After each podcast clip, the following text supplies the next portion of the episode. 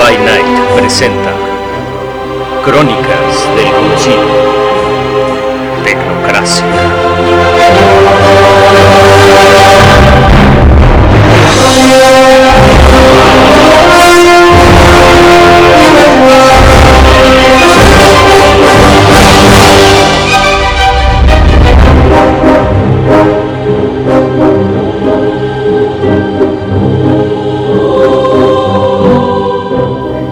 Episodio 20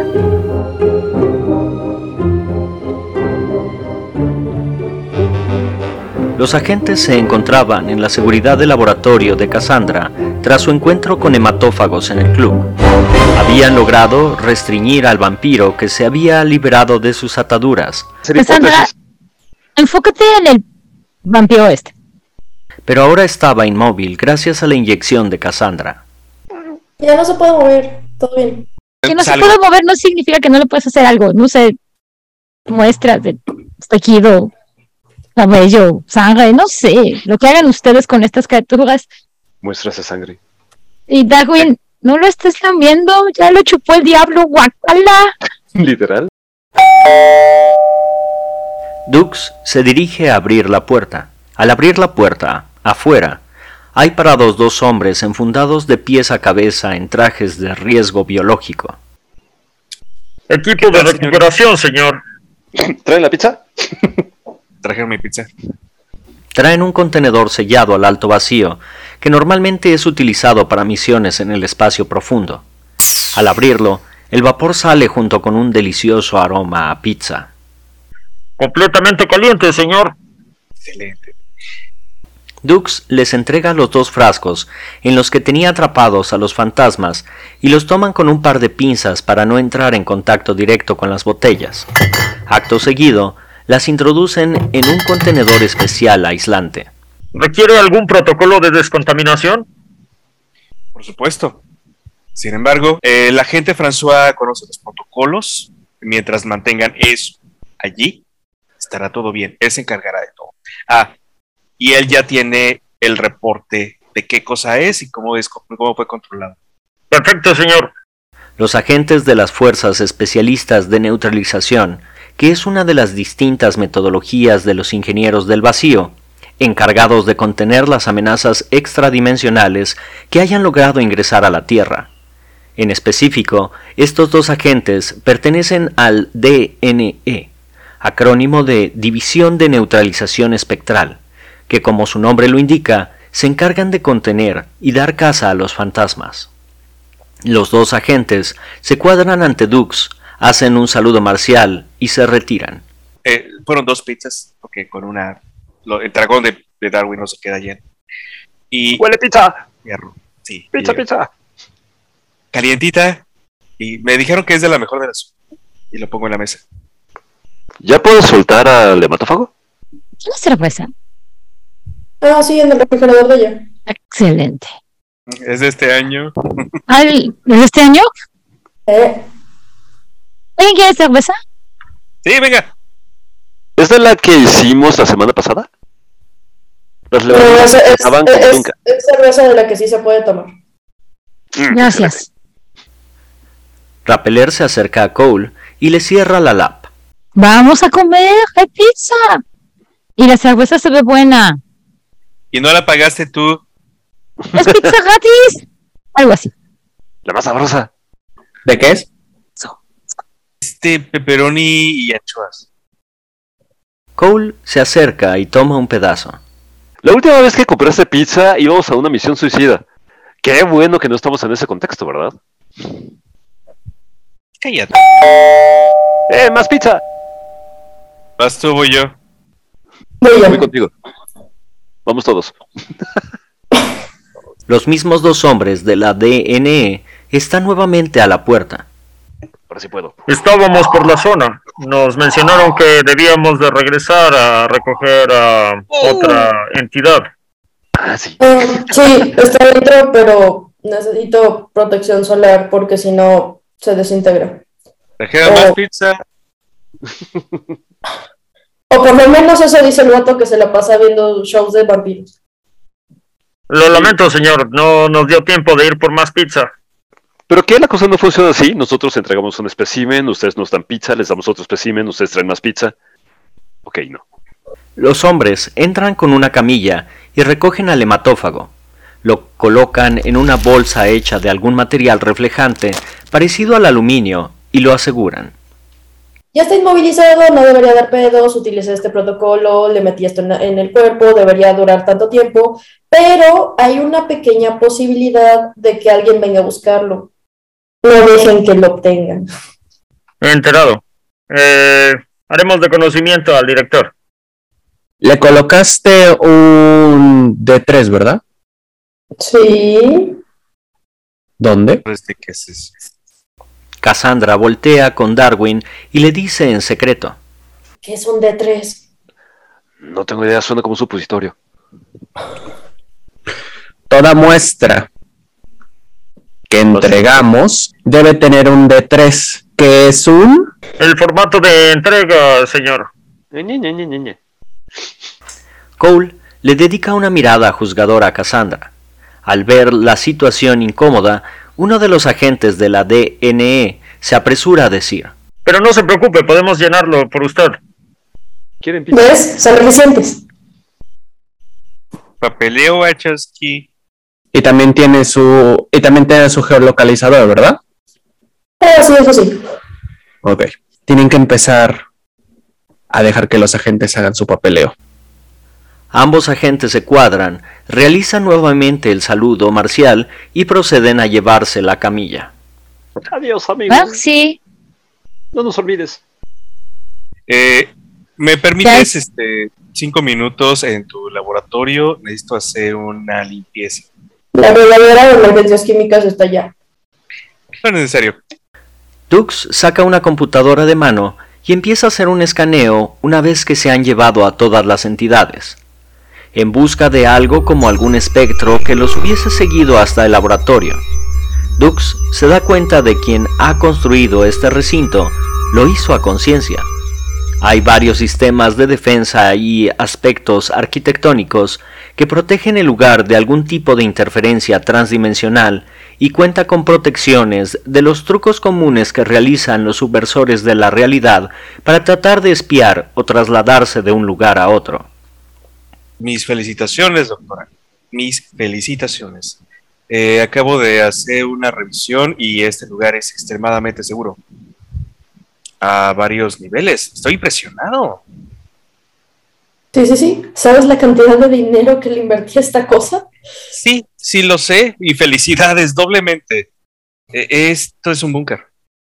¿Eh? Bravo. Bravo. Eh, sí, efectivamente no fuimos seguidos y no tenemos eh, nada pegado. En varias cuadras a la redonda pueden ver aquí. Cole, nuestros compañeros hacen lo que tienen que hacer. Solo se lo hacen a su tiempo. Y lo digo, en la línea número 16032. Ya se le subió la pizza. ¿Por cuántas líneas tiene el reporte de esta misión hasta el momento? Mm, Jeffrey, antes de revisión, ¿cuántas vamos? 50.000 líneas y contando. Cassandra guarda las muestras de sangre del vampiro a resguardo en un armario de seguridad con datos biométricos, mientras Darwin saca un Six de Air Cola y lo reparte a todos. Cole toma una de las latas y alzándola en alto dice, ¿Pueden sintetizar esto para, para convertirlo en cápsulas para mi dispositivo? Ah, sí, sintetizador verdad? El sintetizador está pelado. Literal, hay, un- hay un sintetizador que es el que utilizo para hacer la comida de, de Ben. Gracias. Parado ante la máquina sintetizadora se encuentra Ben, una rata de laboratorio, mascota de Cassandra, que tiene una mancha en el ojo que le da el aspecto de portar un monóculo. La rata está parada estoicamente ante el aparato y se rehúsa a moverse, a menos que utilicen la máquina para darle de comer primero.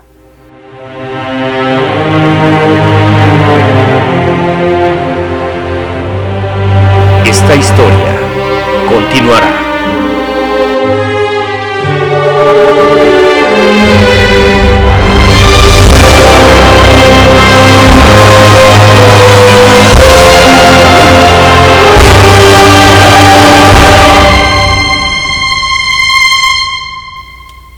Juárez by Night presentó Crónicas del Concilio, Tecnocracia.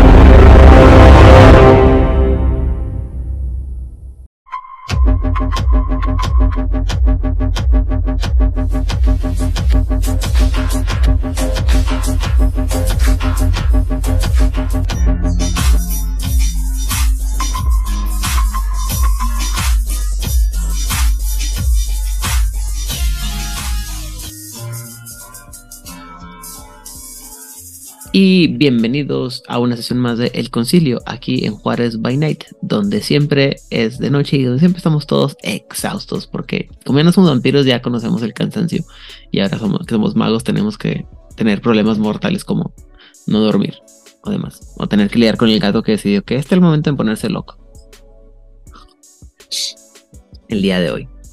Y bueno, el día de hoy, afortunada o desafortunadamente, no, voy a decir que afortunadamente no tenemos ninguna noticia que comentar, por lo cual nos permite entrar en turbo y empezar directamente al tema de la, de la semana, porque está, creo que puede extenderse a largo y tendido el tema.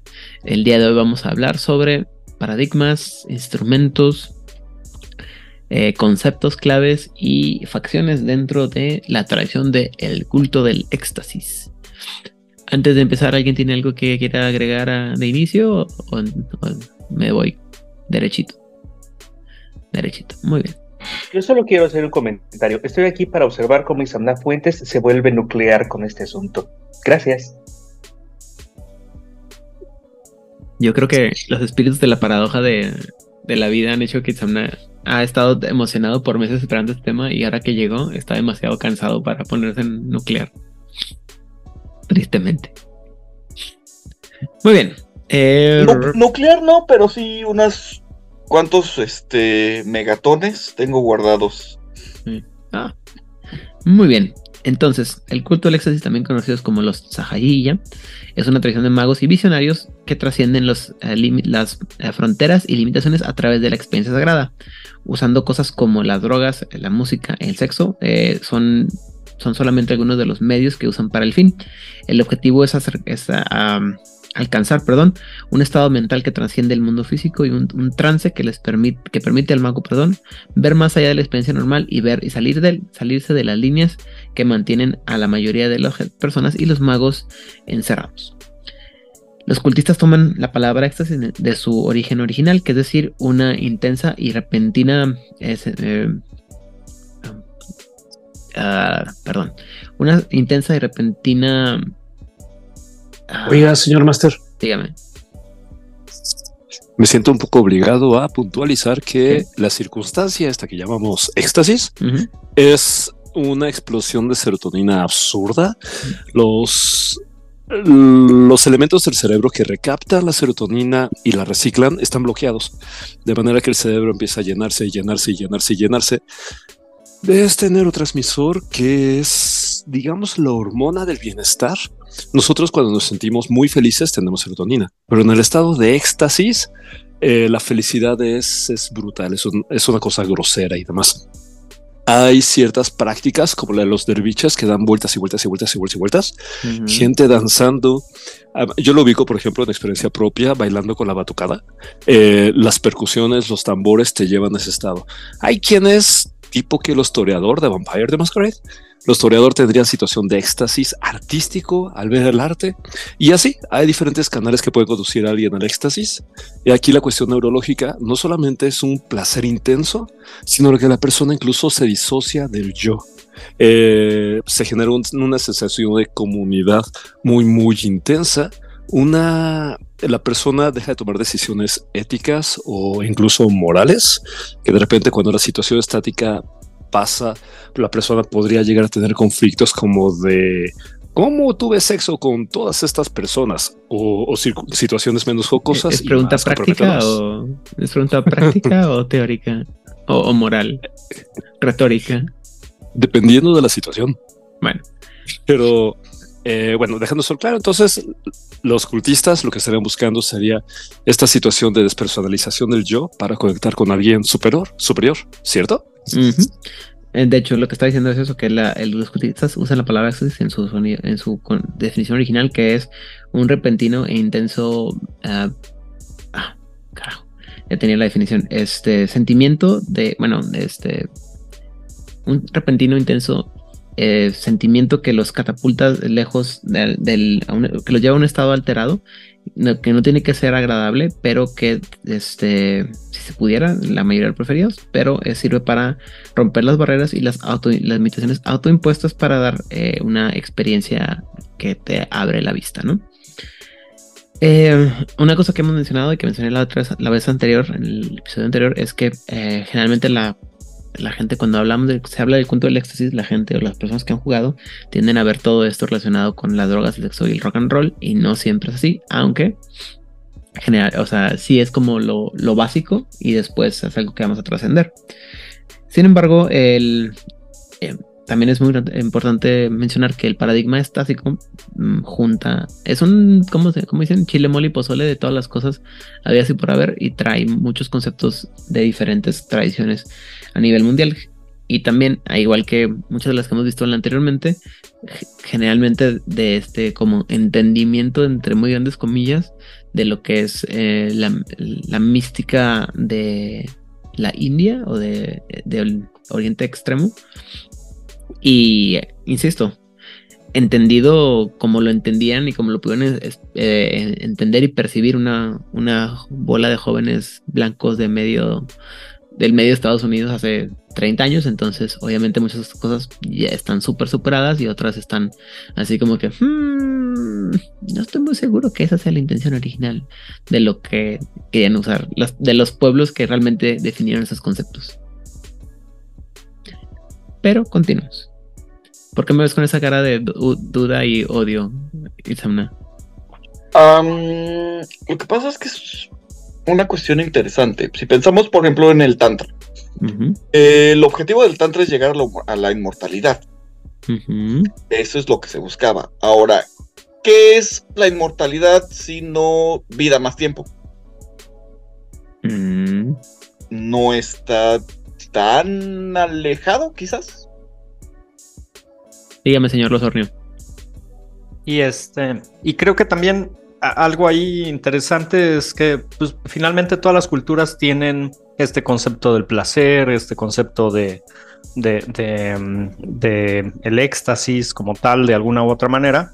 Y entonces, este, cabe eh, el culto del éxtasis en- en- en- dentro de todos esos nichos, ¿no? La- las dionisíacas, por ejemplo, este, eh, pues no sé lo que acabas de men- men- mencionar, el uso de- del hashish, eh, no sé, el, el opio en Inglaterra, eh, por ejemplo, eh, los, los- los festivales ahora eh, este, de música masivos que se hacen, por ejemplo. Entonces creo que todas las culturas tienen un poquito y podrían, podríamos ahí colocar a este, este, el concepto de los cultistas y cabe, ¿no? Por eso creo que es tan difícil, eh, como dices, ¿no? O sea, abarcarlo todo, porque podríamos hablar de cada una de las culturas desde la perspectiva de, de los cultistas.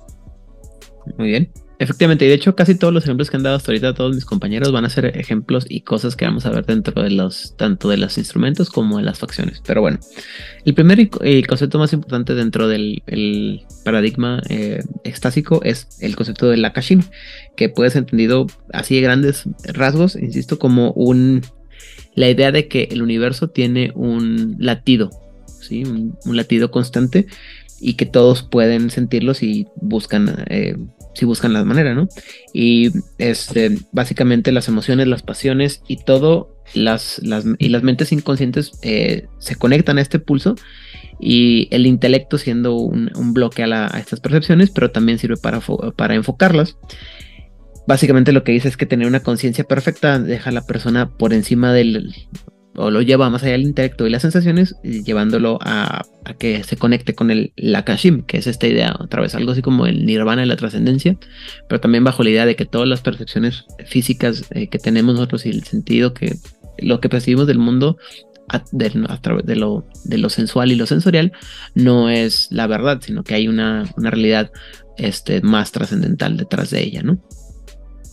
Eh, para llegar a este estado, el estado del Nakashim, se, es, eh, básicamente significa suspender el tiempo por un, por un, por, un, poco, por un periodo y alterar la realidad a voluntad.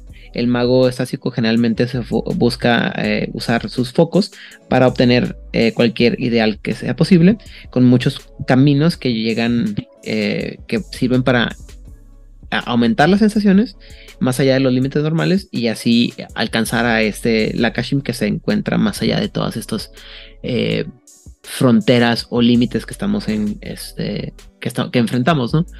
Que por eso es, como comentamos en la parte de la historia, generalmente hay un tema muy, muy recurrente de los eh, estásicos buscando la manera de trascender límites o, este, o barreras o eh, ideas, autoridades impuestas por otras personas y, autoimpuestos también, porque si no, de, una, de otra manera se quedan como clavados en, lo mismo si no pueden avanzar. ¿Sí? ¿Todo bien? Muy bien. El siguiente concepto es el concepto de la ananda, eh, que es esta idea de que la conciencia humana está ciega al, cosmos y la vastedad de la realidad y la creación eh, porque si, las personas normales pudieran entenderlo así sin filtros, lo vasto que es la creación humana, pues nos volveríamos un poquito, un poquito locos y por eso los eh, tenemos todos estos filtros, ¿no? Los estásicos de una manera u otra buscan romper estos, límites para ver más al, ¿cómo se llama? Al mundo más, más amplio. Pero eh, también es así como, es esta idea de que prefiero haber visto la gloria divina del, ser supremo sin ningún tipo de filtro y quedarme ciego por el resto de la vida, a nunca haberlo visto y, quedarme con el recuerdo de la experiencia y seguir persiguiendo esa, experiencia el resto de mi vida, ¿no? Eh, es este. Dice que ver, ver esta realidad, esta verdadera cara de la realidad le da a los, a los visionarios la momentos indescriptibles de exaltación y placer que permite detener el tiempo mismo y esto es lo que ellos llaman el ananda, este placer los deja hacer, este, les permite trabajar o hacer la magia al a sidestepping o salirse de la realidad y les da el entendimiento y la, un respeto nuevo por todos los aspectos de la creación. Y em, la Nanda no puede ser descrita, solamente puede ser este, experimentada y la mayoría de las magias y las, y las fes, perdón, son, son maneras de este, capturar este, este placer y muchas personas, o la mayoría de las personas nunca van a ser capaces de ver más allá de un pequeño nivel de esto y generalmente un pequeño pedazo de esta, de esta gran gloria que es la Nanda y por lo general caen en, la desesperación y el fanatismo y esto es lo que lleva, los lleva a, a las guerras y los conflictos. Cualquier parecido con la realidad actual es pura coincidencia. ¿Sí? O sea, yo vi un pato, yo vi un conejo, y yo estoy seguro que yo vi un pato y estoy seguro que vi un conejo y vamos a pelearnos el resto de la vida por si es pato o conejo. ¿Bien? ¿Todo bien? Perfecto. Disculpen, es que aquí en Invernalia by Night tenemos que estar tomando té caliente porque si no vamos a morir. Y insisto, el malvado productor de, de recursos humanos está decidió que el momento adecuado para, para atacar. Pero no es queja, es observación. no, nomás. Digo, no puedo hacer nada contra él, es el, es el de recursos humanos. Claro, no, no, me refería por el clima. Ah, tampoco. Bueno, el siguiente concepto que es importante mencionar es el de las hojas o ollas, no depende cómo lo quieran, que eh, este acento le quieran poner, es O-J-A-S. Eh, básicamente es la fuerza vital que se se, genera al fusionar las pasiones y las percepciones que le permite a los estásicos llegar a este estado más alto de percepción y ver más allá de las este, de los límites. Cualquiera puede sentir estas, esta, ollas, pero generalmente solamente las podemos sentir a en momentos de extremo, de extremo placer o estrés, cuando el tiempo se siente un poco más lento y todo se siente mucho más vivo generalmente los magos del culto de pueden, son capaces de em, enfocarse o en, eh, entonarse, sintonizarse esa energía y hacer los milagros y enfocarse en una sola de estas eh, tareas que puedan estar haciendo. ¿Sí? la olla es básicamente sería algo así como es una cosa entre como yo lo entendí una cosa entre la, la quintesencia y, el, y la energía divina pero puedo estar equivocado. Si alguno de ustedes me quiere corregir, adelante. ¿No? A la una, a las dos, a las tres, muy bien. Finalmente, eh, la visión del- de los eh, cultistas sobre lo que es el avatar dice que eh, en realidad no tiene una, una idea o un acuerdo sobre lo que es el avatar, sino que ellos este, están de acuerdo solamente en el hecho de que es un aspecto del mago que lo guía en, el- en su camino. Y algunos dicen que es este es el inconsciente diciendo lo que el mago sabe, pero no puede, no puede, no quiere escuchar o no puede verbalizar. Y otros dicen que son, no sé, su, su versión de su futuro, pues, volviéndose atrás para volver a explicar lo que tienen que saber. Algo así como Emilia en este, Fate Stay Night, si no saben lo que estoy hablando, vean Fate Stay Night, también padre. Eh, tótems espirituales, vidas pasadas, demonios, ángeles, ideales platónicos y muchas otras posibilidades. Ah, oye, Aidan. Dígame. ¿Y la paradoja, joven? Ah, de la paradoja no hablan, fíjate curiosamente. No, no, no, me refiero, ¿no habría paradojas si te estás pasando de información este del futuro al pasado y yada, yada? Técnicamente sí, largamente no. Qué conveniente. Sí, por- porque aquí, aquí más bien hace referencia a, a- a la conceptualización de lo que sería el avatar, ¿no? Más bien. Exactamente. Eh, en cuanto se refiere al tema de la ascensión, dice que cuando el mago es capaz de avanzar a los más altos niveles de la, senda de iluminación es cuando se supone que puede eh, de- descartar estas vendas mortales completamente y llegar a un estado de eh, ananda eterno, comprendiendo la, creación y cualquier todo lo que, lo que es la creación en este, en este latido, ¿no? Esta ascensión es un momento personal y así que no hay una forma, una sola forma de, acerca- de alcanzarlo y cada individuo debe encontrar la manera de alcanzarlo. Sin, sin embargo, muchos, muchos cultistas encuentran esta idea eh, aterradora, prefiriendo tener pequeños destellos de verdad más que una sola, un solo placer eterno, con la idea de que el, eh, con la idea de que, no, bro, con la idea del cielo ideal, perdón, siendo que puedes tener un momento, este, de quiebre del, del mundo mortal y de regresar de nuevo al mundo terrenal. Y más, básicamente es mejor una, un continuo experimentar el mundo que nunca sentir solamente a placer eterno. Dígame, señor Baniagua. Mm, Muchas gracias, señor Rodríguez. Mira, pues de hecho, cuando hablan de la iniciación en el culto del éxtasis, o en, bueno, entre ellos, ah, hablan de cinco pasos hacia el éxtasis. El primer paso es renuncia a tu miedo. Segundo, concentra tus intenciones. Tercero, ábrete. Cuatro, armonízate. Y cinco, repite el paso uno. Renuncia a tu miedo. O sea, Entonces, en, en- en mexicano sería algo así como flojito y cooperando. Tal cual. Pero pasa por, antes de flojito cooperando, tienes que renunciar a tus miedos. Y es un ciclo donde los miedos regresan cada vez más complejos y tienes que irlos reconociendo, renunciando a ellos para pasar a la fase de flojito cooperando. Muy bien. Eh, la siguiente parte es la parte de las herramientas y las prácticas. Y, y bueno, como ya mencionamos, aunque se, es, es cierto que la mayoría de los, del- o muchos de los magos del culto de éxtasis utilizan el sexo, las drogas, la música y el danza como para su magia, la verdad Y es que roll. también es este el final o el verdadero fin es como decíamos el, el éxtasis que viene de la palabra o del latín extasis que se, se traduciría algo así como fuera del estasis los estásicos buscan trascender las ilusiones de la realidad y ver el mundo sin fronteras donde el consciente colectivo eh, pueda vislumbrar y abarcar el- todo el espacio del tiempo Dice que hay muchos camamargas o caminos al éxtasis, herramientas y técnicas para inducir el estado eh, estásico. Y aunque algunos, este, puede ser que los cultistas cambien de, de camamarga o de camino al éxtasis, eh, generalmente son, este, cada uno tiene su, el favorito, ¿no? Y pueden ser algunas cosas como tatuajes, piercings, eh, ritos de, Oh. de experiencia. Ajá. Eh, también pueden hacer algún tipo. Dice que hay una.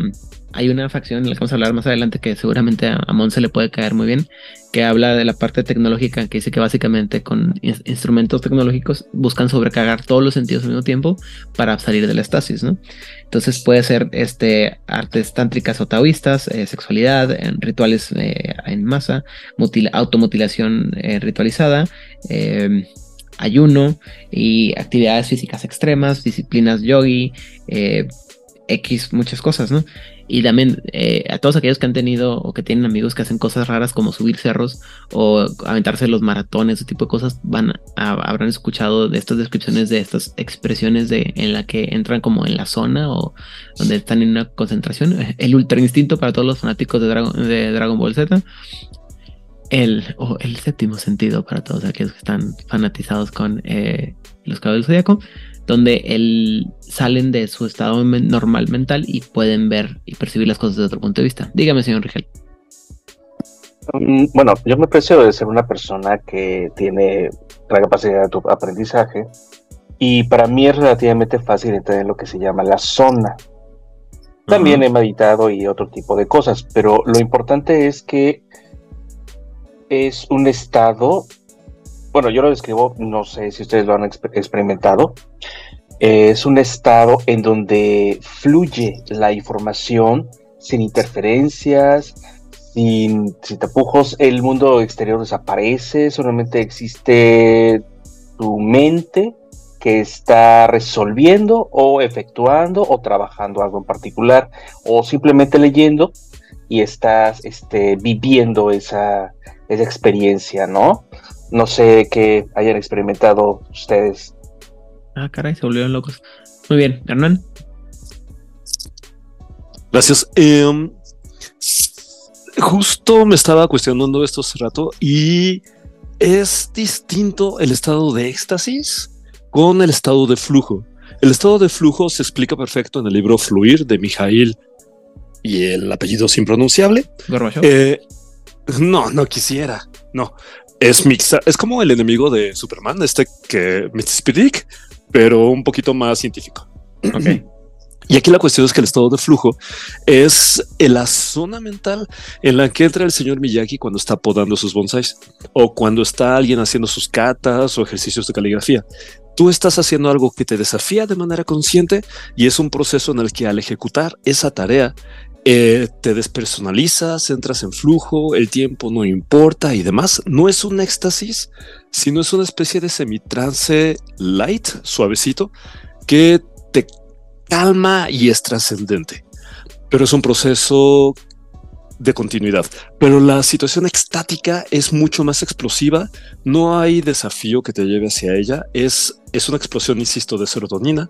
Es un bienestar extremo y es una, es una apoteosis emocional. Es un éxtasis. Mientras que el estado de flujo te equilibra y te sostiene, el éxtasis es para arriba, duro y arribota a todo lo que da y hasta donde tope.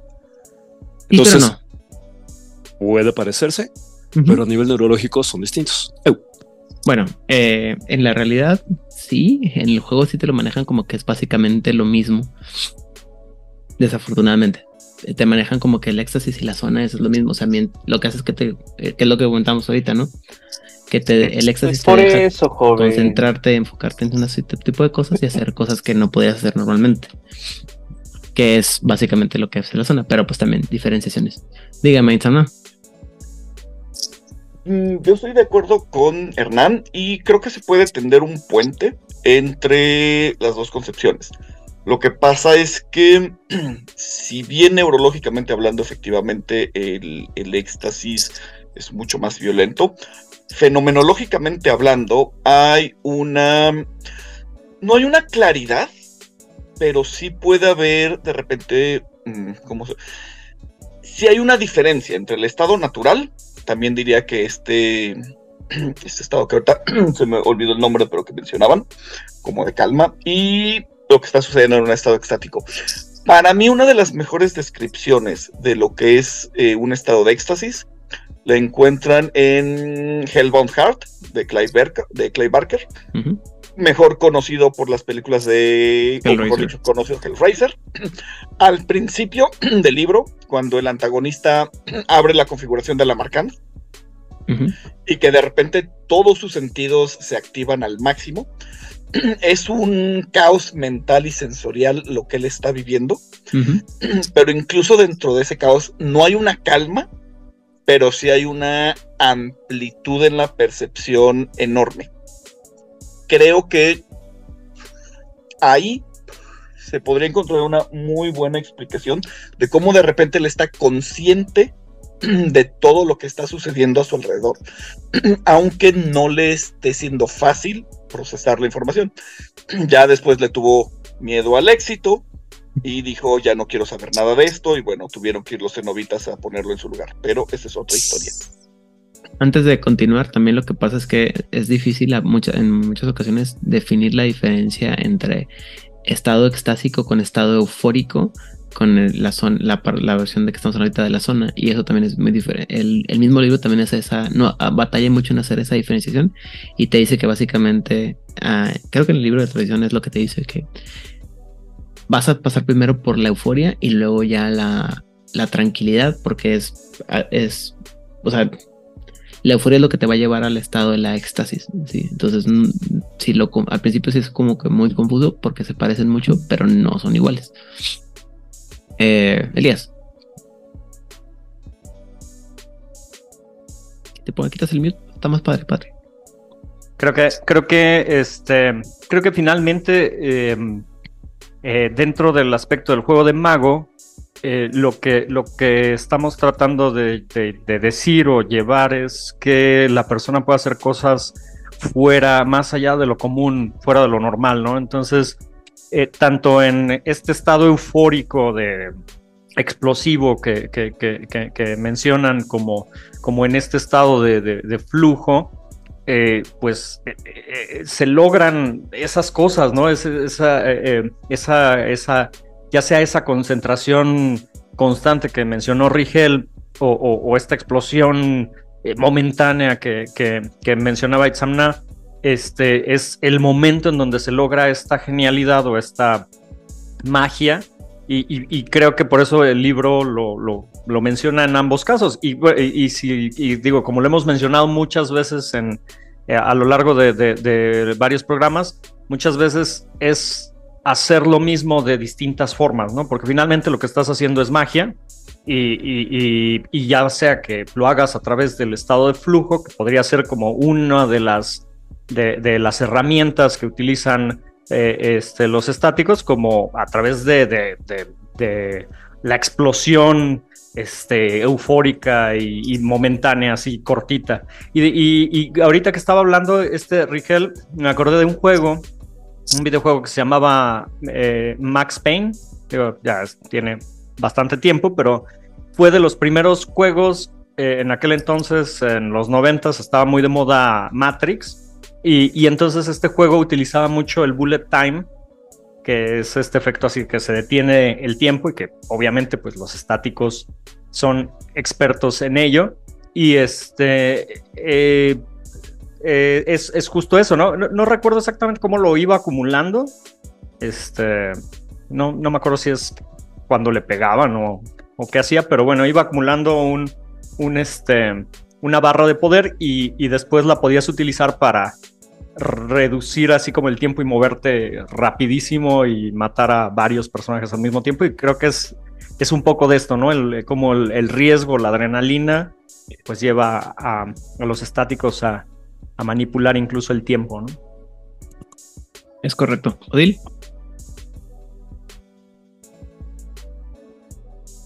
Dentro de todo lo que están diciendo, a mí me quedaría entonces ah, más eh, una pregunta. Aquí no voy a aplicarla, tengo un comentario, no, ahora sí tengo una pregunta. Y este, entonces, ¿dónde creen que queda el síndrome de Stendhal? Ah, si me explicas. El síndrome de Stendhal es un... ah, si quitamos la parte clínica, porque en teoría se supone que eso es una cuestión clínica, pero si lo quitamos como un fenómeno de experiencia única, este, es la... Ay, perdón.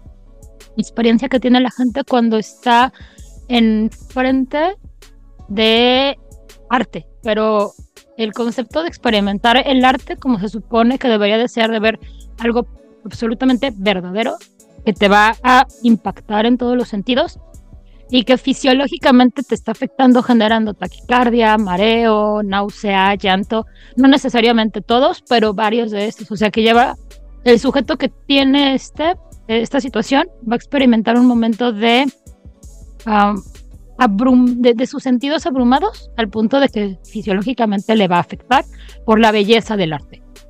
O sea, es eh, el historiador. Pero es el éxtasis artístico, tal cual, ¿no?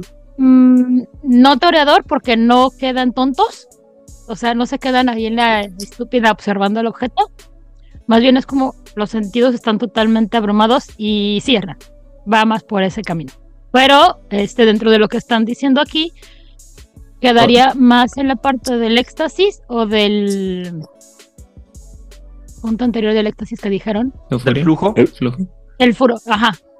Yo, mira, eh, lo que pasa es que de nuevo, una de las cosas que estamos mencionando y lo que dicen los libros es generalmente que, de nuevo, las, lo que pasa es que las drogas, el sexo y la música son las formas más, más, más fáciles de explicar como, o los, o algunos de los caminos más fáciles para el éxtasis, pero no implica que sean las únicas. De hecho, va a haber cosas, va a haber unos, eh, cuando lleguemos a algunos de los otros grupos, uno de los otros instrumentos, y insisto, en el libro de tradiciones te dicen que no solamente son esos instrumentos, y esos instrumentos también en algún momento vas a tener que dejar atrás porque, como todos sabemos, ese tipo de, o sea, muchas de esas actividades, eh, si las... Te vuelven ah, bruto. Ajá, te vuelven... Deja tú que te vuelvan bruto, te consumen, ¿no? O sea, también, por ejemplo, en, curiosamente en el libro no manejan el tema del alcohol, pero el alcohol también es una forma de que algunas personas se puedan encontrar el éxtasis. Sí. Pues dice drogas. Ah, pero cuando lo, bueno, hasta yo, donde yo recuerdo la, la visión de drogas que tiene el libro es cosas este o fumables o, o en pastillas o en cosas así. O sea, no, no maneja el alcohol como tal, porque el alcohol es malo. Dígame. En el té hay un efecto que le decimos tea drunk, que básicamente has consumido tanto, tanto, tanto, tanto té, y si se puede, que tienes un poco los efectos de un estar alcoholizado. O sea, no estás Wow. técnicamente alcoholizado porque no estás consumiéndolo, pero al final del día no hay que olvidar, ¿Estás high? Pues Rija creo que te puede expresar mejor cómo le De pasó el año pasado Sí, no, no, con es, cuatro es tazones de matcha. O sea, me, me he emborrachado, he tenido este. No taquicardias por café, pero sí he consumido excesivamente café y vibro. Pero el tea drunkenness eh, te atonta. Sí, así como que, güey, no puedo pensar y no sé qué diablos me está pasando. Eh, mm, yo no lo encontré chido, la verdad. Me dio dolor de cabeza inmediatamente mientras me atontaba. O sea, no lo recomiendo. eh, uno de diez. No, Muy tampoco. bien. Continuemos entonces. También traías una cantidad absurda de azúcar en el sistema, culpa a los panes de muertos gigantes, pero esa es historia para otro día. La cuestión es que el té es una bebida que al final del día la hoja está fermentada, pasa por diferentes procesos de fermentación. Así que si eres una persona que eres muy sensible a la teína, bueno, cafeína, pues puede llegar a este estado.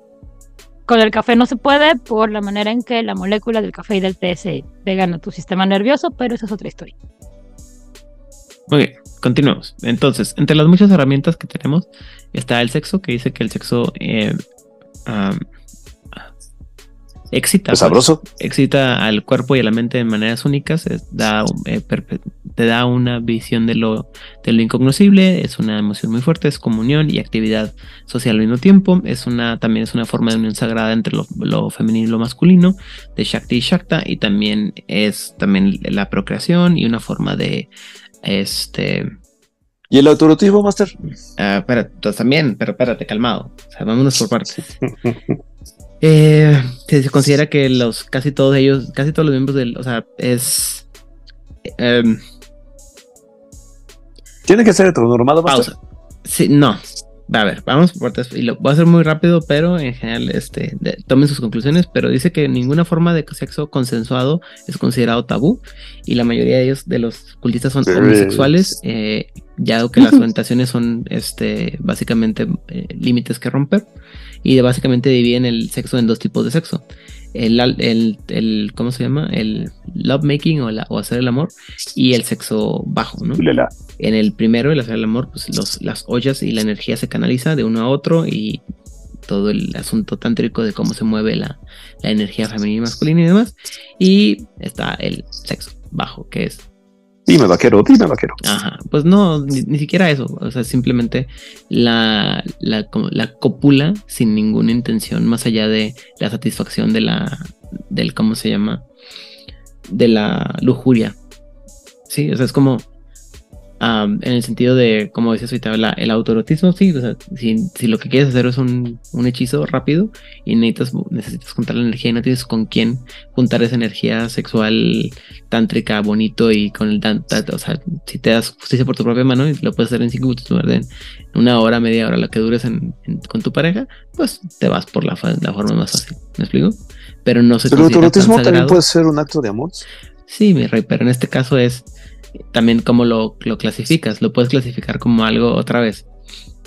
Hay, hay una diferencia muy grande entre ah, masturbarte o tocarte a ti mismo por, eh, por con intención amorosa o erótica como tal y la que es simple y sencillamente por sacar la tensión sexual que traes acumulada.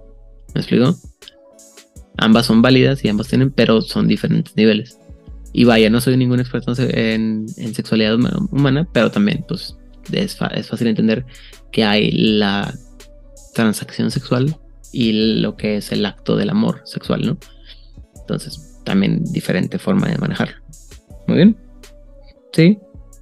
¿No? Muy bien. Algún día, cuando se fusione nuestro Patreon, nivel 5, podremos hablar más del erotismo en juegos de rol sin hacer pendejadas como los que hicieron los de la semana pasada en, en White Ah, sí, oye, eso es todo un tema y la verdad sí, sí se antoja para un, este, una entrevista a alguien experto. Desafortunadamente no conozco a nadie. Lástima. Muy bien. Eh, la siguiente instrumento serían las drogas, que básicamente se dice que como la mayoría de los iniciados de los estásicos tienen un- una tendencia al uso de las drogas, dado que la tradición es y es el estereotipo, ¿no? Eh, y no simplemente químicos, sino también es, no son simplemente químicos, sino también herramientas que les ayudan a expandir sus percepciones y eh, voltear sus percepciones, ¿no?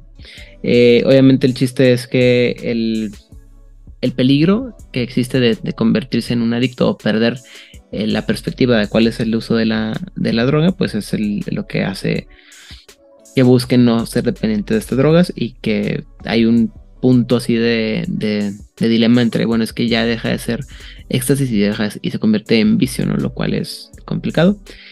Eh, y básicamente dice que los cultistas clasifican las drogas en tres grupos. Eh, las drogas de Asia, las drogas de, bueno, correr hacia, las drogas de corriendo lejos de y mierda, mierda mala.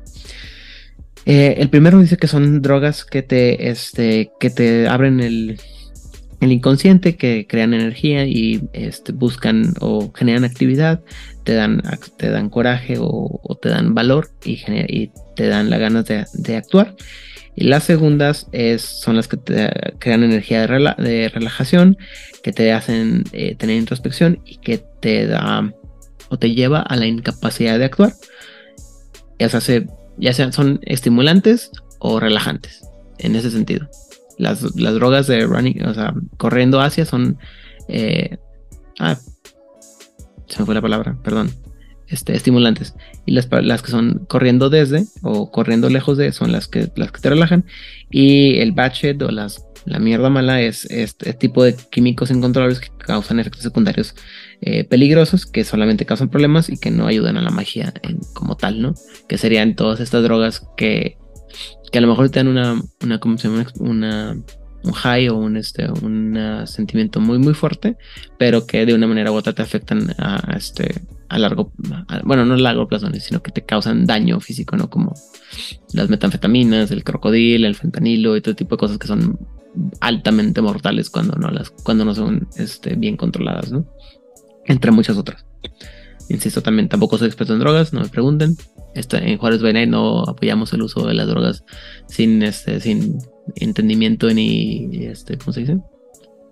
Ni responsabilidad. Entonces, esto es una explicación así muy general y es desde la perspectiva del culto del éxtasis. Y finalmente dice que eh, hablando de los otros instrumentos es la música, siendo la música uno de los camamargas más este, seguros, aunque sea un poco más lento, y este, da una experiencia que ningún otro foque puede replicar correctamente. Eh, dice que toda la música tiene potencial, incluso si hay música que ha estado o, o que es preferible pues, sobre otras porque pueden ayudar más este, a, alcanzar el éxtasis mucho más fácil. El punto más importante de- detrás de la música es la pasión, que donde se cuando el, el artista tiene algo que decir, la música trae el- o lleva el poder. Bien, dudas, preguntas, comentarios. Muy bien. Cuando se refiere a la cultura de tal, este, básicamente, eh, a pesar de que los cultistas se avientan en, en todo este asunto del exceso y probamos todo y no hay, que, no hay barreras, eh, sí hay una cultura mucho de la moderación para evitar que las pasiones sean, este, se quemen, pues, y que ya no puedas obtener el placer. Aunque obviamente la idea de la moderación, cuando una persona que se la pasa probando los excesos, pues puede ser muy diferente, este, a, a lo que las otras personas definen como moderado. Dígame, señor Paniagua. Ay, muchas gracias, señor Rodríguez. Oye, pero de hecho, justamente el espíritu filosófico del culto del éxtasis es el hedonismo, como no como una cosa popular, sino como una corriente filosófica. Los hedonistas de la Grecia muy antigua, tipo que Epicuro y todos ellos, lo que sostenían era que tenías que conectar con el placer para eludir el sufrimiento, pero no era simplemente atascarte a lo güey y ya está, sino que tienes que visualizar si te conviene ahorita un placer pequeño en comparación con un placer mayor futuro. Y un hedonista te diría, me abstengo del placer ahorita con tal de recibir el triple de placer al día siguiente. O por ejemplo, con el consumo de algunas drogas, es este placer bien padrísimo que puedo tener ahorita me conviene cuanto el displacer o el sufrimiento posterior sea muy superior al placer que yo obtenga. Y de esa manera no son impulsivos los hedonistas, ni atrabancados, ni nada, sino justo como lo que acabas de decir en el contexto de los extáticos, estarían planificando cuál es el placer que les conviene para acceder a un mayor bienestar, no solamente por el placer a la güey y ya está. Dígame, señor Fuentes. Exactamente. Además, dentro de la misma práctica del éxtasis, para que puedas lograr el éxtasis se requiere moderación. Si tú estás metiéndote todo el tiempo X sustancia, deja de tener efecto en algún momento. O necesitas dosis cada vez más fuertes. No, lo mismo cualquier práctica sexual. Si tú estás teniendo eh, prácticas sexuales muy intensas, todo el tiempo, dejan de tener efecto. Entonces, lo que ahí se necesita, y precisamente los extáticos de, de, hecho son más moderados de lo que la gente suele creer, es buscar el momento propicio que te va a llevar a que a tener una experiencia más intensa.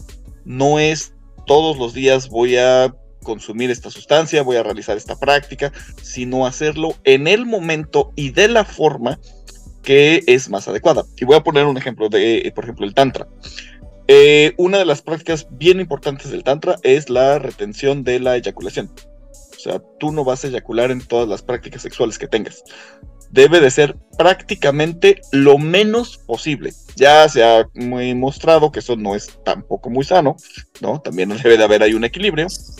Pero la idea era esa. O sea, no vas a estar gastando tu energía cada vez. Lo tienes que hacer de la forma más inteligente posible. Um, antes de que continuemos con el siguiente comentario, sí, el, de hecho es lo que te, es una cosa que hacen muchas veces en el, en el, libro de la tradición, de tercera edición, es al principio sí vas a tener que probar todo y vas a tener que eh, aventarte como, como te más guste para, para sufrir, experimentar todo, pero va a llegar un punto que vas a tener que empezar a bajarle porque si no te vas a quemar. Como muchas personas este, pueden saber, el exceso lleva a, una, a un desgaste y a una como decía ahorita, este, un, una limitación de, la, de, las acciones percibibles y ya después ya no puedes sentir y ya no vas a poder llegar a este éxtasis y lo que va a pasar es que el éxtasis que vas o sea, va a estar tan complicado que vas a perderlo, pues. Dime, Hernán. Que de hecho, colgándome de lo que acabas de decir, la estrategia es identificar cuál es el placer mínimo que puedes percibir porque el sistema nervioso de los humanos tiende a acostumbrarse y a volverse insensible a los estímulos. Uh -huh. De manera que si tú quieres que tu recorrido de placer sea duradero, tipo que horas o incluso días, o sea, horas para los humanos, días para los despiertos, necesitas que empieces con un placer táctil, por ejemplo, esos, esos dedos que presionan tu piel a nivel 1 y después vas a pasar a un masaje y después vas a pasar a estímulos cada vez mayores para que el, pasar de un placer a otro cada vez un poquito mayor sostenga el sistema nervioso percibiendo e impida que llegue a atenuarse de manera que cada gradiente va a ser va a tener una identidad sensorial muy específica y el recorrido puede ser prácticamente infinito cuando se sabe hacer. Ok. Elías. Y de hecho, de hecho eso está bien interesante eh, dentro del juego, porque finalmente si el, si el, si el mago eh, eh, cultista del éxtasis no alcanza el éxtasis, no puede hacer su magia.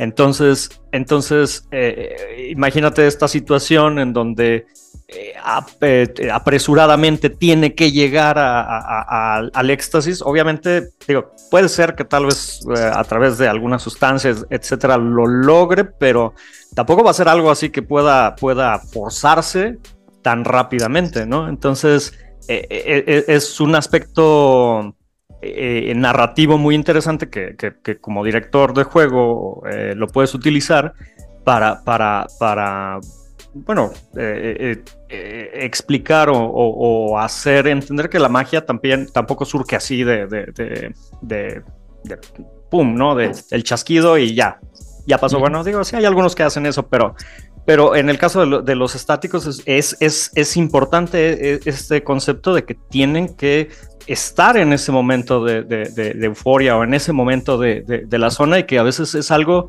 que no se puede apresurar, que tienes que llevarlo poco a poco, como dicen, hasta ese punto de, de- de- de- del éxtasis, ¿no? Y sí, sí, en, en una situación de tensión, tal vez no pueda hacer magia porque, pues, Mágicos interruptus.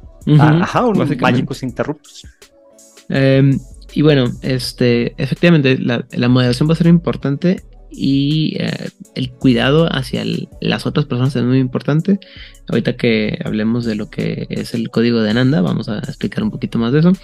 Pero también, sin embargo, se, se- el, el culto está muy consciente de que hay personas que no tienen interés o cuidado con la vida de otras personas y que buscan eh, satisfacer sus lujurias en, con, en actos perversos, como pudieran ser palabras que no voy a usar porque este que no, no, no vayan a querer monetizar este programa, digo no que lo monetice- moneticemos, pero las peores prácticas había para ver en términos sexuales, ¿no?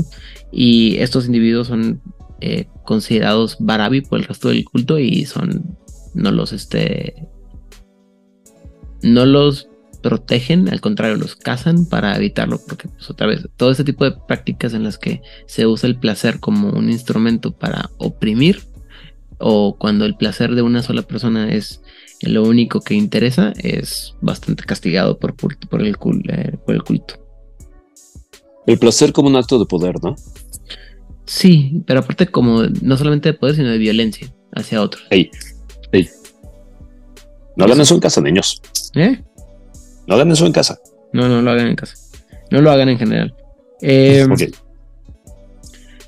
Eh, la palabra ananda es una palabra en, en sánscrito que significa placer y eh, dice que durante muchos años en India los clásicos han tenido la filosofía de lo que es la shahaya, que es eh, una palabra que significa la naturaleza apasionada y de esta palabra viene el descriptor que usa el culto a veces para su filosofía central, que es la saji, sahajiya, que sería algo así como el seguidor de la naturaleza apasionada.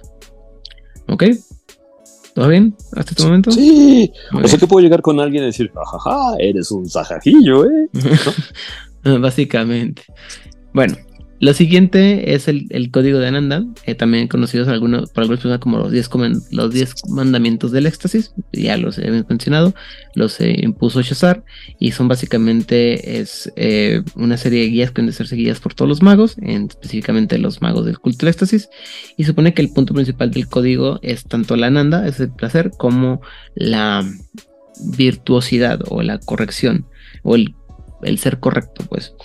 Eh, el código te habla todo sobre el respeto, eh, a los otros, la consecuencia y el maravillarse o el tener, el mantener la inocencia, por así decirlo. Y eh, y básicamente dice que un, buen extásico jamás va a ser su, pro- eh, propio problema, su propio placer, el problema de otros. Hay este, grupos que no siguen el, el código de Ananda, pero estos son así como que son bien conocidos y no por eso dejan de ser este, cultistas del éxtasis. Em, me gustaría poderles leer el, código como está este, escrito originalmente, pero la verdad es que está súper así poético y está bien rebuscado. Y la verdad no creo que este valga la pena. Pero si vamos a hablar de el, el código en la versión más moderna, que es el código de, de cómo lo, ¿cómo se dice? Como lo explicaron en el libro de, este, ah, el saber de las tradiciones. También son 10 mandamientos y es este, es, un poco más claro el, el, código, ¿no? La primera regla del código Ananda es, no seas un ojete, así, con las palabras, pórtate bien con todo el mundo, sé chido, y el, segundo, que original, originalmente era el primero, es el hecho de que todos somos milagrosos y hay que respetar a ese milagro. Y también es así como que se buena onda con todo el mundo. El tercero es si alguien está durmiendo, déjalo dormir. En el sentido de que si alguien está, o sea, no, no debes forzar a nadie a despertar en el sentido mágico, si no, si ves que en realidad no les va a ayudar en, nada. Y el cuarto mandamiento sería eh, las, pasiones de las otras personas no, son tu campo de juego. O traducido de otra manera es eh, no tomes, no, o, no, no, robes, sino pregunta. Y también está traducido como no violes, nunca, bajo ninguna circunstancia. Así, porque nunca falta el idiota que, no, que no entiende, ¿no? Eh, también el, quinto mandamiento dice que los tesoros de otras personas no son tus juguetes, no son tus juguetes. Y de nuevo hay que preguntar si puedes usar las cosas o los instrumentos de las personas que, que estás. O sea, hace consentimiento, gente. Si no tienes consentimiento, no hagas nada porque si no te metes en problemas y porque te haces ser una persona terrible no respetar los límites de las otras personas. Me gustan, me gustan. El sexto mandamiento dice que tus cicatrices o tus heridas y tus impedimentos no te definen y es también, es la idea de que el, el trauma que has experimentado no, no, no te limita como persona, eh, el, séptimo mandamiento dice que eh, la iluminación no es una excusa y otra vez, de nuevo, no este, el que seas este, más inteligente o más capaz o tengas una mejor visión de la realidad no te hace mejor que la gente que está a tu alrededor, también hay que ser respetuoso de la gente. Eh, o como lo hemos platicado anteriormente, el hecho de que tú seas más listo que otra persona, si eres, aunque seas house o alguno de esos gente de estos programas, no una excusa para que te compartas como una de esas personas que generalmente son retratados como unas personas bastante patanes y eh, altaneras y groseras con el resto del mundo. Ah, el octavo mandamiento de Ananda dice que la violencia tiene consecuencias que incluso tú, o sea, un mago del éxtasis con su visión del futuro, no pueden, no son capaces de, prever, de prever. Perdón. Eh, el noveno mandamiento de Ananda es que la tu verdad no es la verdad de todas las demás personas o no es todas las verdades. Es decir, lo que tú ves no siempre te va a dar, este, no siempre es la realidad. O sea, el solipsismo no es, este, no es una, no es una filosofía de vida. Y finalmente, el décimo mandamiento de Ananda es que el mundo es terrible y cruel y por lo tanto tú tienes que ser debes de ser una persona amable, ¿no? Que es como este, oh. este meme de tú nunca sabes qué peleas están teniendo otras personas, sé buena onda con la gente. Oh. ¿Todo bien? ¿Todos de acuerdo? No, me suscribo. Muy bien, dígame, señor Losorrio. Sí, y, no olvidemos que, el código de, Ananda eh, este, es entregado a, a los ajajillas después de este periodo tumultuoso este, en, el que, en el que se volvieron muy, muy violentos. Eh, em, ¿Cuando era el culto de Baco? Sí, cuando, cuando eran, ajá, exactamente, cuando eran llamados el, culto de Baco. Y, este, pues prácticamente el, eh, declararon así la guerra abierta contra la Unión Tecnocrática y este, la violencia escaló a, a niveles muy fuertes, ¿no? Entonces eh, eh, llega eh, este Shazar y, les entrega este código, estos códigos para decirles, a ver, ey, ey, ey, o sea, se supone que lo que profesamos es el amor hacia los demás y, sí, todo esto que, ustedes dicen, pero sin, sin, sin lastimar a otros, ¿no? O sin dañar a otros, ¿no? Entonces, este, es, este, este, digamos,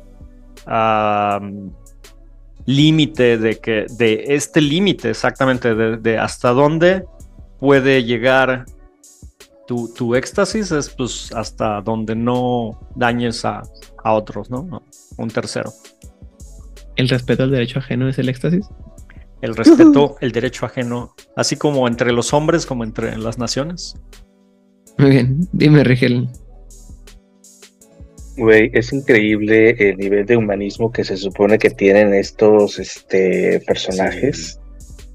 Eh, o sea, no me desagrada en absoluto eh, su, su- sus leyes, su constitución, no sé cómo lo quieran decir. ¿Tu ¿Cuántos paradigma? de los demás? No, hablo de estas leyes. Específicamente de esta ley. O sea, puedes creer en la cabina de Ambrosio y el Conejo Blas. Pero si tienes estas leyes, creo que mereces mi respeto. ¿Cuántos otros grupos tienen algo así? ¿Qué te digo? Ah, ¿Algo más, Rigel? Tomaré como un no. No, no, de hecho, no, eso era todo lo que quería apuntar. Muy bien. Odil. Justamente lo mismo porque usualmente los magos, ya sean tradicionalistas o tecnócratas, eventualmente tienden a, lo que hemos hablado mucho, llenarse de, de ubris y empezar a ver a toda criatura que no sea maga como... Ajá. ¿mm? Como de, ah, pues está bonito el juguete, está bonito el entretenimiento y los empiezan a ver como muy para abajo, ya no como seres humanos, sino como potenciales herramientas y el abuso que pueden cometer hacia los seres humanos sí está bien terrible, por más que digan que los hombres lobo, los cambiaformas, los vampiros y todas las demás fregaderas del mundo de tinieblas son horribles, un mago lleno de ubris simplemente va a utilizar a la humanidad como una herramienta más para cualquier cantidad de cosas espantosas. Y me parece bien padre que esta tradición tenga tan marcado esta parte del consentimiento y del respeto al otro. Lo- Porque usualmente vas a tener personajes que se van a meter en cosas como muy fuertes, por todo lo que estamos hablando.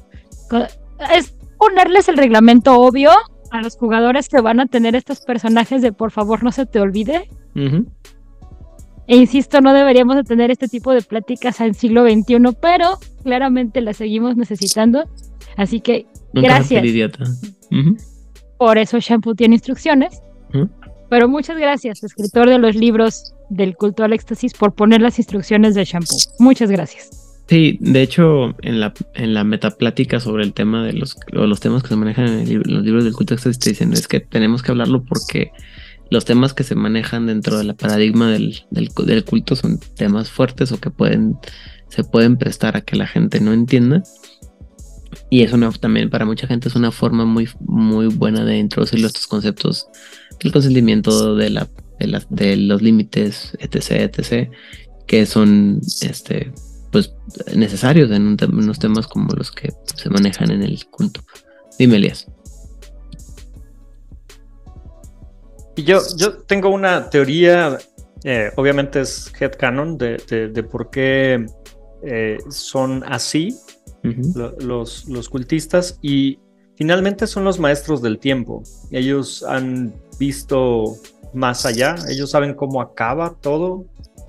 Y aunque bien es cierto, eh, lo que vean no quiere decir que es una verdad, pero creo que son de todas las tradiciones los que son más conscientes de cómo puede acabar todo y por eso son muy, muy, digo, paradójicamente, aunque tienen la capacidad de ver el, presente y el pasado y el futuro, eh, son justo eh, la tradición que vive más en el presente o disfruta más el presente porque, pues sí, saben, saben qué viene y, y bueno, lo que podemos hacer lo podemos hacer ahora.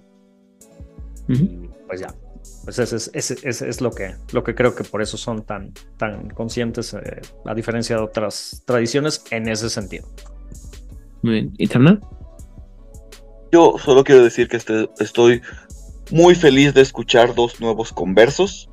A lo mejor lo van a rechazar ahorita, como me lo comunica el rostro de Odil, Pero el primer paso es decir, ah, mira, tiene sentido. Y lo mismo el, el rostro de Ergel.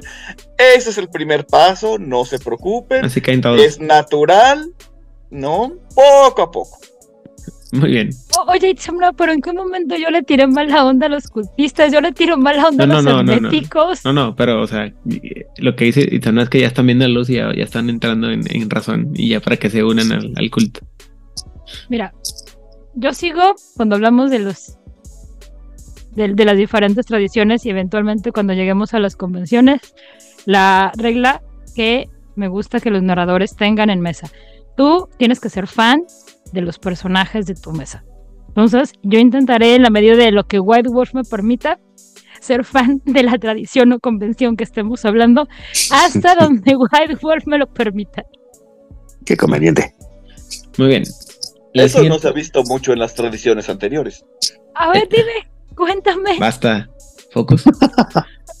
El siguiente aspecto importante de las dentro de la cultura y del paradigma de los eh, cul- de los clásicos es las nueve ah, pasiones sagradas, eh, bajo la idea de que las, eh, los sentimientos no son buenos ni malos, sino que simplemente son.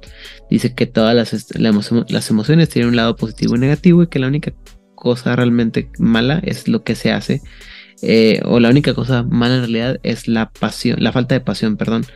Las emociones son un enlace a la divinidad y se- básicamente es necesaria la, la disciplina que en- enfoca o invoca, invoca el código de Ananda porque una emoción eh, sin controlada puede causar un gran dolor o un gran daño, ¿no?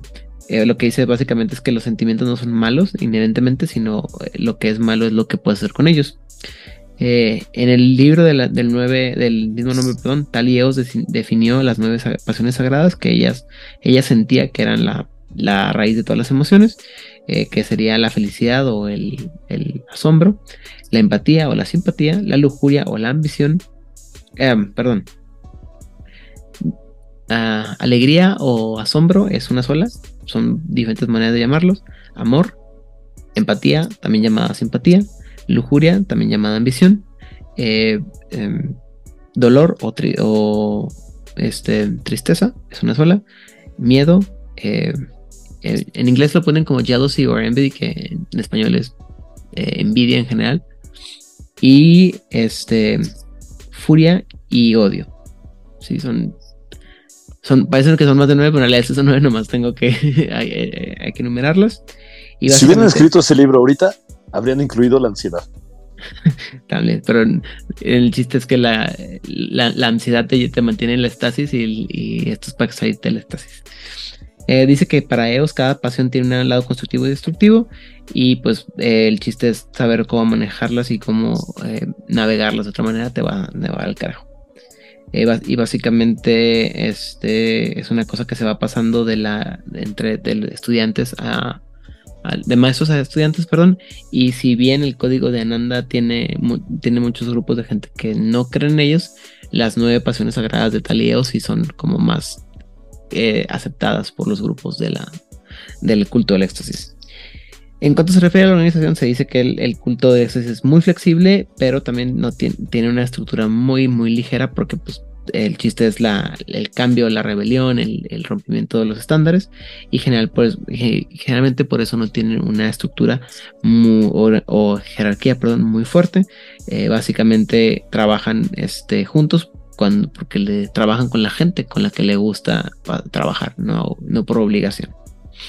Lo más importante que existe dentro de la cultura del culto es, el Diksham, que es la relación que se forma entre eh, maestro o estudiantes, algo así como la relación de los, este, de los maestros y los padawans en Star Wars, que es esta relación fuerte que hay entre uno y otros.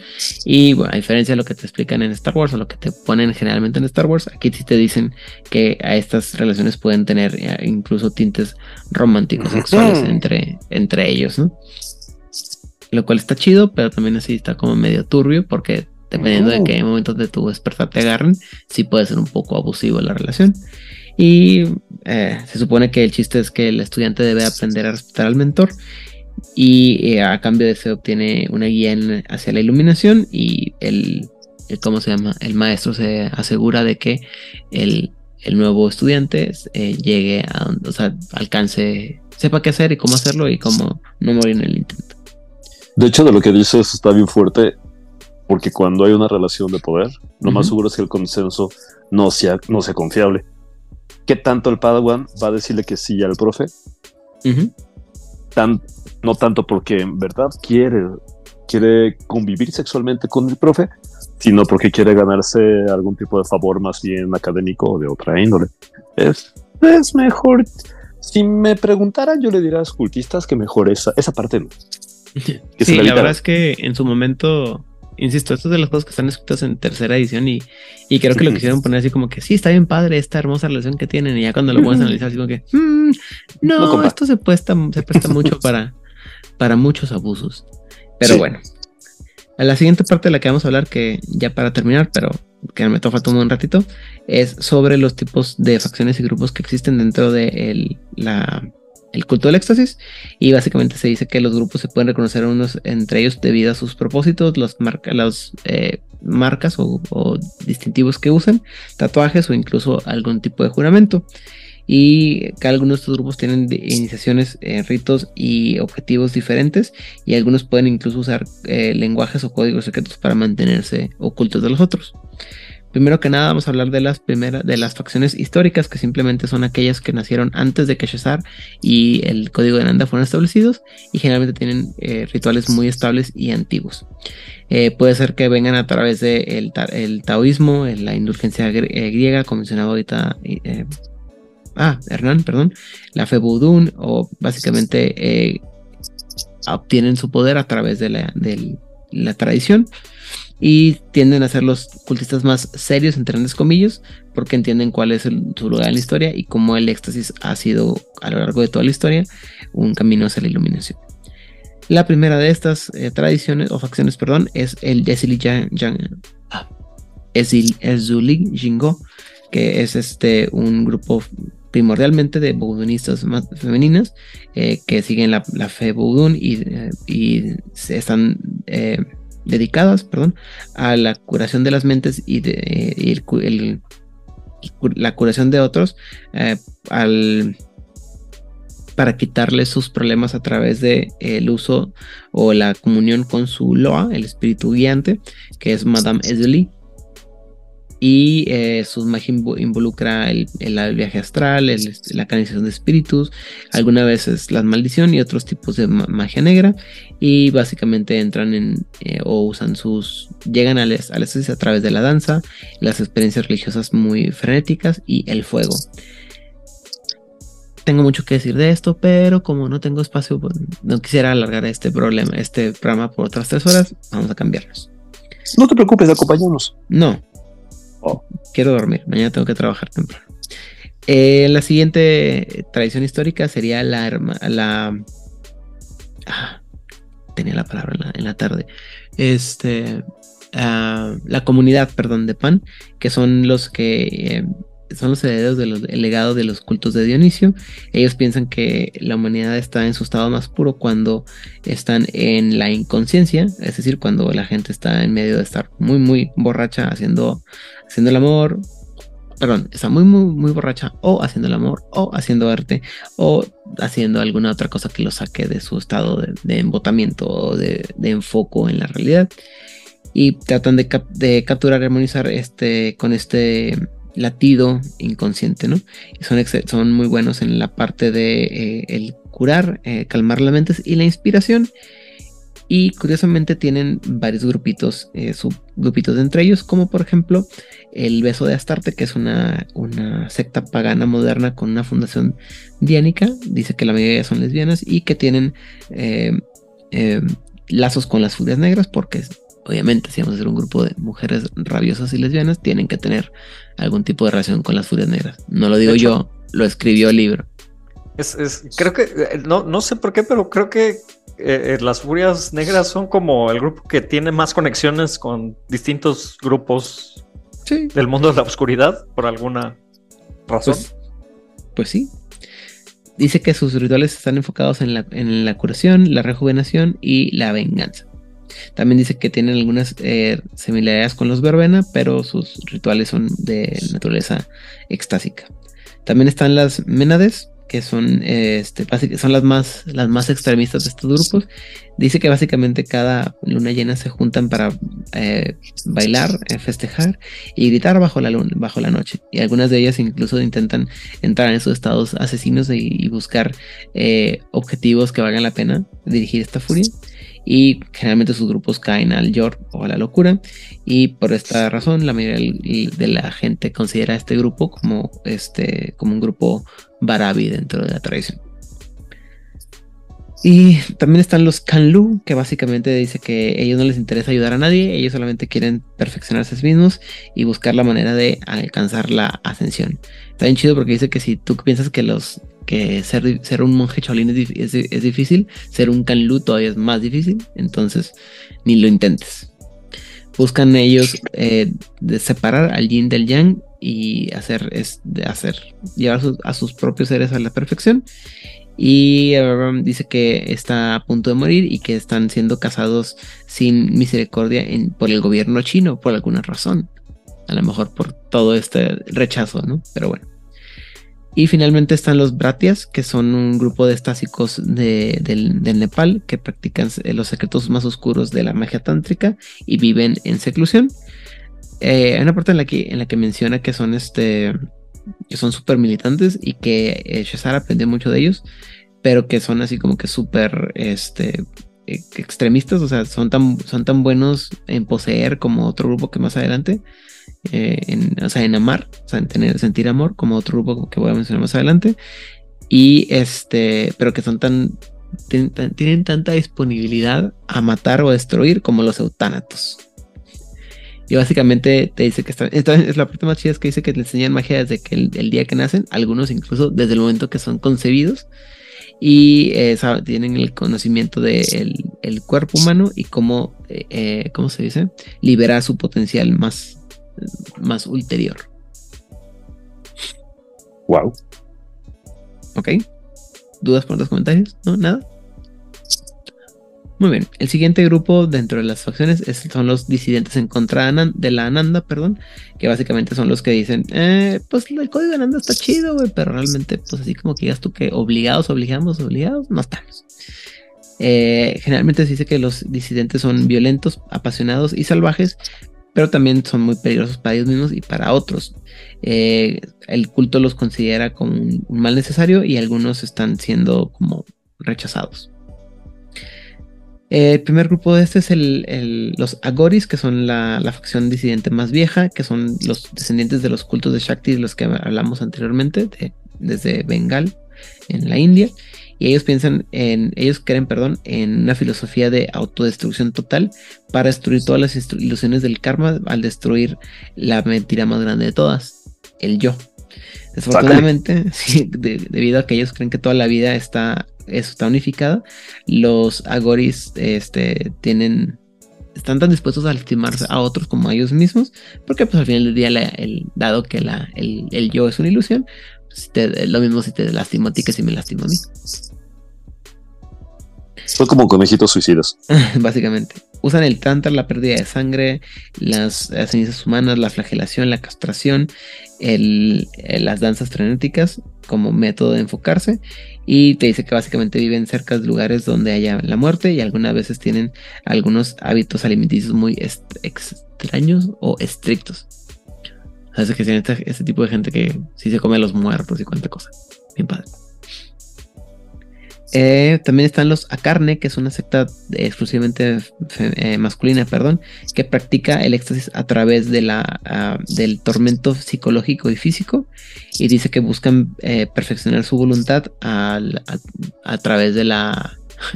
no, este básicamente a, punta de putazos, es lo que dice el libro, es decir, le pegan, le pegan, le pegan a la, voluntad hasta que la tienen dominada y se, se enfocan mucho en el sufrimiento eh, mental y la mutilación física. dice que este culto, este, este culto de misterio atormenta a sus iniciados a través de todos los tipos posibles de sufrimiento y pérdidas. Y una vez que son eh, inducidos al culto, toman la sangre de sus, de sus propios miembros, de, sus- de su- los miembros de su grupo, y forman eh, unos lazos muy poderosos. La tortura y el sufrimiento son focos favoritos a través de, la, de, de ver sangre, las drogas duras y, los, y el uso de los símbolos griegos. Porque Juega- juegan So. Sí, juegan a SOA, entre otras muchas otras cosas. Eh, tu, tu, tu, y finalmente el último grupo es eh, que no sé por qué sospecho, este es el favorito de Itzamna, es el, la facción de los Hagalas, que es eh, un grupo de eh, paganos nórdicos que se adhieren fuertemente a, sus, a las creencias antiguas. Ellos están en, guerra perpetua contra la modernidad y la cristiandad. Están, llevan el nombre de la runa noruega del cambio y eh, viven en un, perpetuo estado de caos y cambio, tratando de forzar al mundo a que vean todo desde un- una perspectiva nueva que piensan que la cultura nórdica anterior o vieja era una mejor, más, una forma más, una mejor, era mucho mejor en cualquier forma, mucho más flexible, más justa y más productiva y buscan, eh, los Hagalas buscan eh, deshacerse del- de la práctica y las, las morales cristianas y eh, buscan retar la- a la sociedad moderna a través de prácticas mágicas frenéticas basadas en los antiguos eh, dioses nórdicos. Hay una Y parte... dicen, dicen que ahora se dedican a hacer festivales vikingos. Ajá.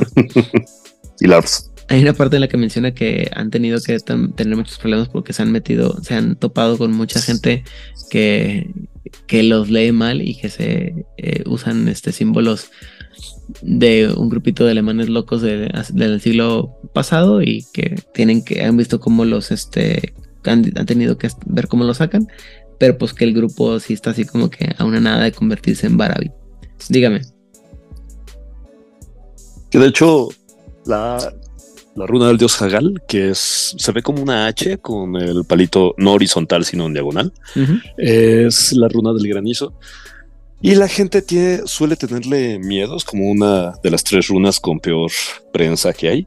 Y porque simboliza, es como la torre de la carta del tarot, representa cómo tienes tu cosecha de la que depende que tus hijos coman y estás a punto, a punto de cosechar, ya tienes tu siembra y todo va bien, y de repente llega el granizo y lo destruye todo, impidiendo que puedas llegar al día siguiente y así. Hagalas es como la ruptura de tus planes, el que todo pareciera este, irse al caño y demás. Entonces, cuando un grupo asume esta runa como identidad, pues habla de unos rompedores que buscan este pues poner en freno a los que los que confrontan y así no suena muy auspicioso. Mira, la sonrisa de Lea Lozorno me dice que él está en desacuerdo con tu opinión. No, no, no, no, no. Sí, estoy, estoy totalmente eh, de acuerdo. Nada más Mm. estaba mencionando que, por ejemplo, digo, puede ser que, que una de las maneras en las que tratan de filtrar, o, o bueno, más bien a mantener viva su creencia es eh, integrarse dentro de la sociedad, pero al no integrarse, yo tengo, tengo unos a- a- un par de amigos que, que- que, eh, gustan de, de vivir o revivir la vida vikinga, entonces probablemente ellos sean unos de estos, de estos grupos. Ok, dígame. ¿Y se vacunan? No estoy muy seguro. Muy bien. Dejémoslo así.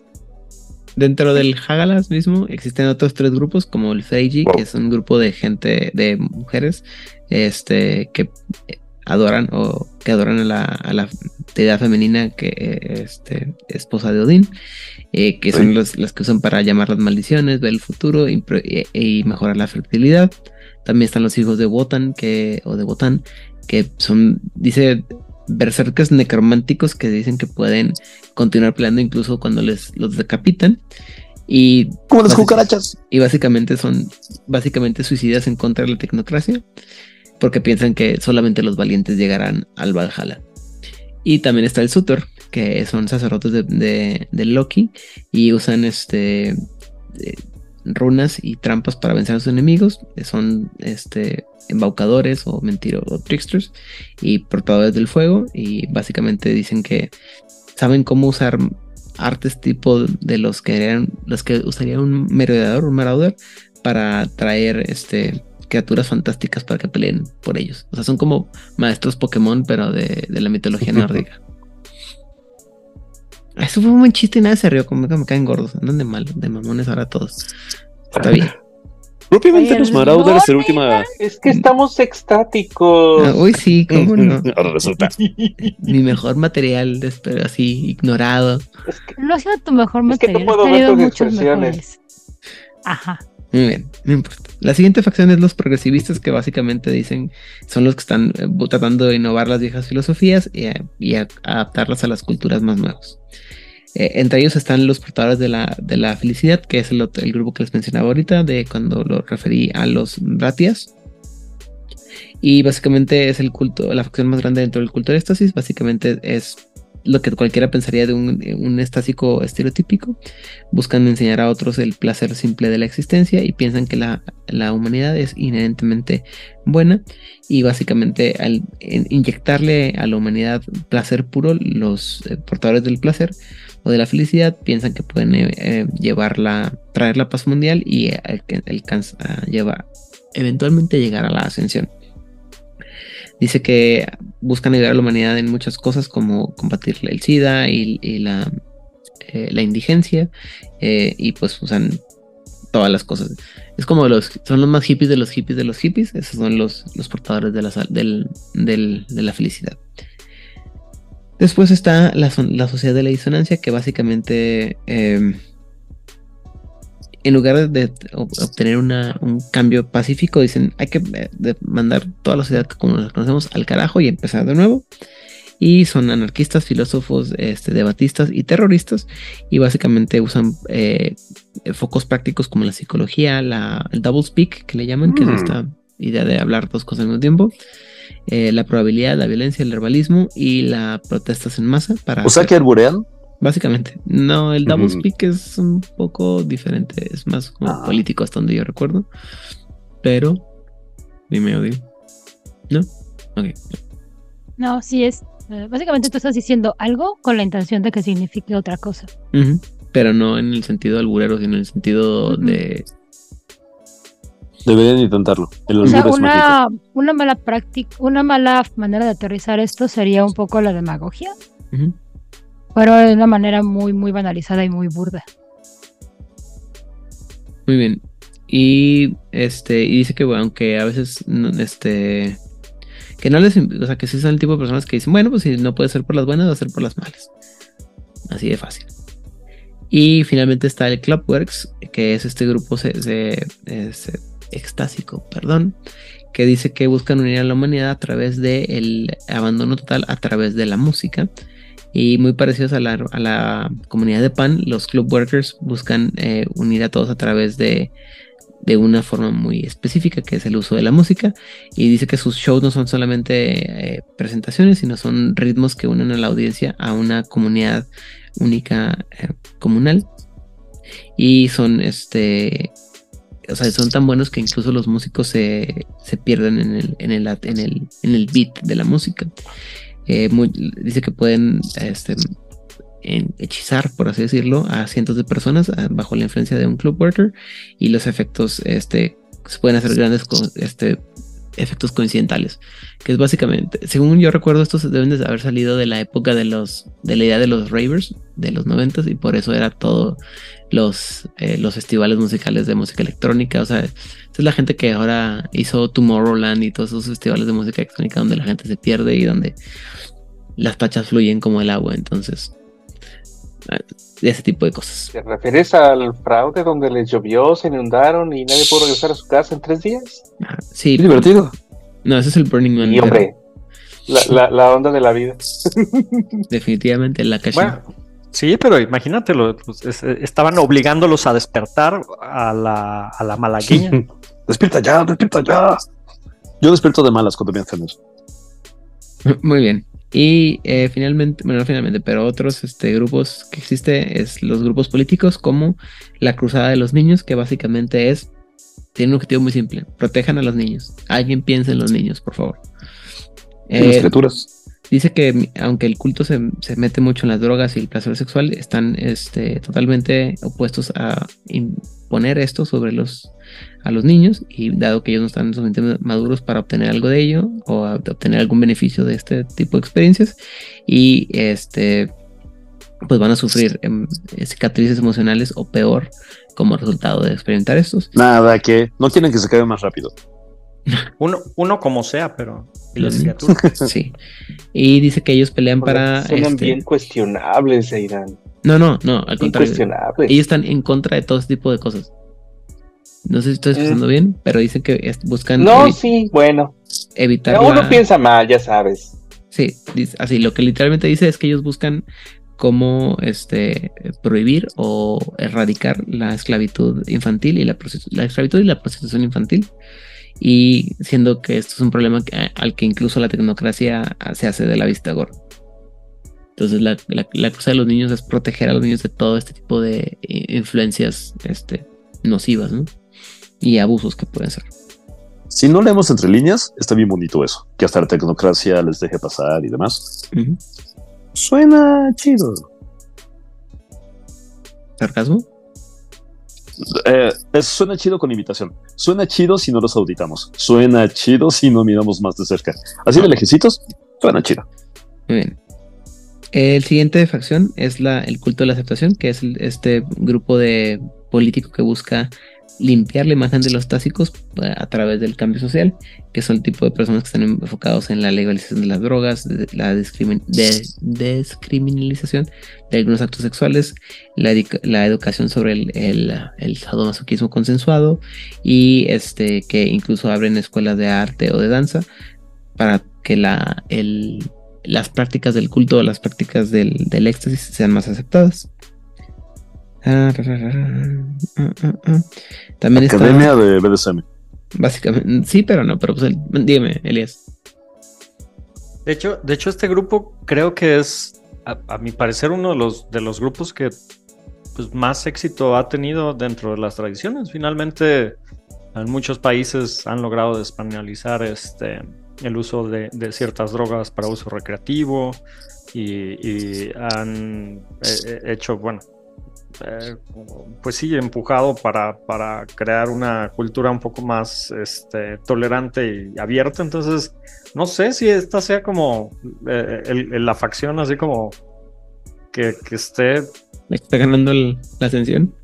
pues, la que está ganando de alguna manera, digo, finalmente, finalmente han estado eh, empujando y pues, digo, en el mundo real ha estado pasando eso, entonces, este, no sé si... Sí, bueno, eh, también el hasta la- dónde... ¿Qué? Creo que, el- que creo que el culto de la, de la aceptación fue introducido también en los 90, entonces en ese momento sí era así como que súper extraño y súper progresivo y te así como que claro, güey, pues lo que, lo que tiene sentido. Pues sí, sí, pero digo, finalmente pues a- habría que actualizarlos a, a- a lo que es. Entonces, no sé, yo eh, dentro del headcanon tal vez les pondría así como que un- un- una esfera de influencia más, más, más grande, ¿no? Puede ser. Rigel. Eh, pues, de hecho, reviviendo un viejo meme, este, entonces si entro a esta facción, ¿ya gané la ascensión? Sí, es lo que estoy diciendo yo. Muy bien. Eh, entonces. O por lo menos te diviertes mucho. Pues sí, tal vez. Y la siguiente facción es eh, los Puentes de Plata, que básicamente dice que están buscando la manera de hablar con las religiones más conservadoras y quitarles sus tapujos para que se, se relajen un chorro y sean más modernos. ¿Ok? Ok, Y eh, las últimas sectas de las que vamos a hablar son así como que las más raras o que se introdujeron este, en otros libros o en, menciones muy, muy específicas, como por ejemplo los sabios locos de la, la tribu del, del quinto mundo.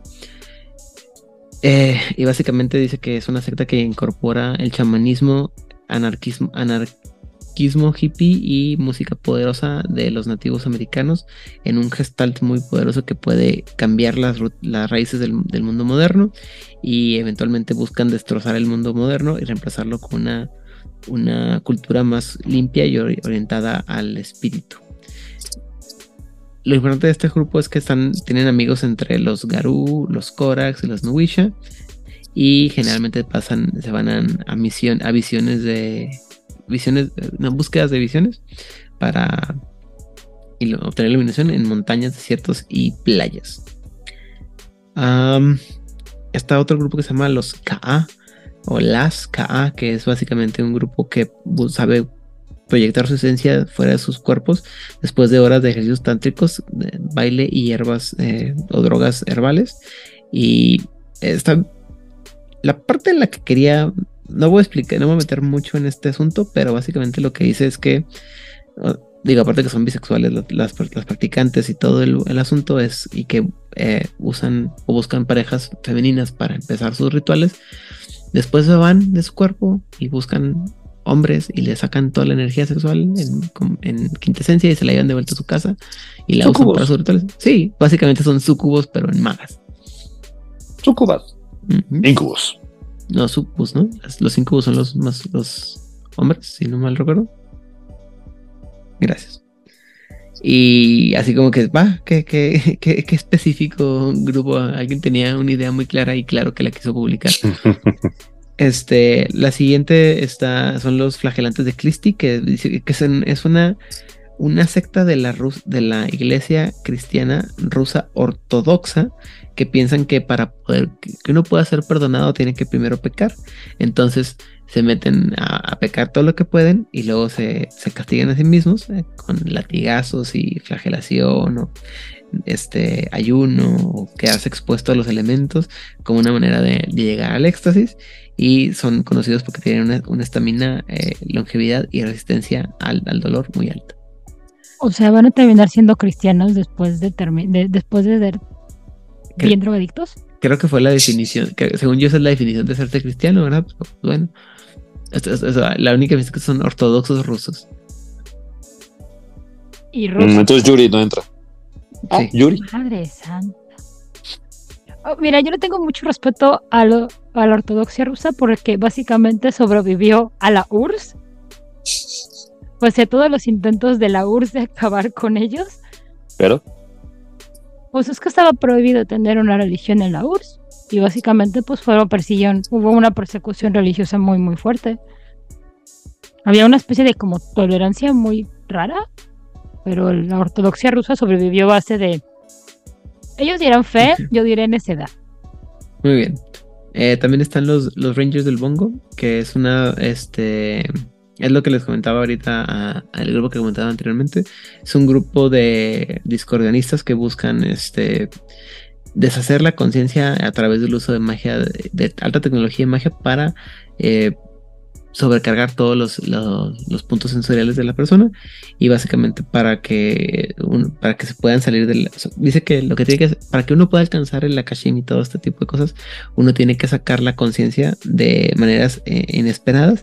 Entonces hacen raids o toman drogas y buscan una estimulación constante para sobre todo con los durmientes para eh, eh, contrarrevar a la sociedad y hablan en formas así que nadie puede ser entendible.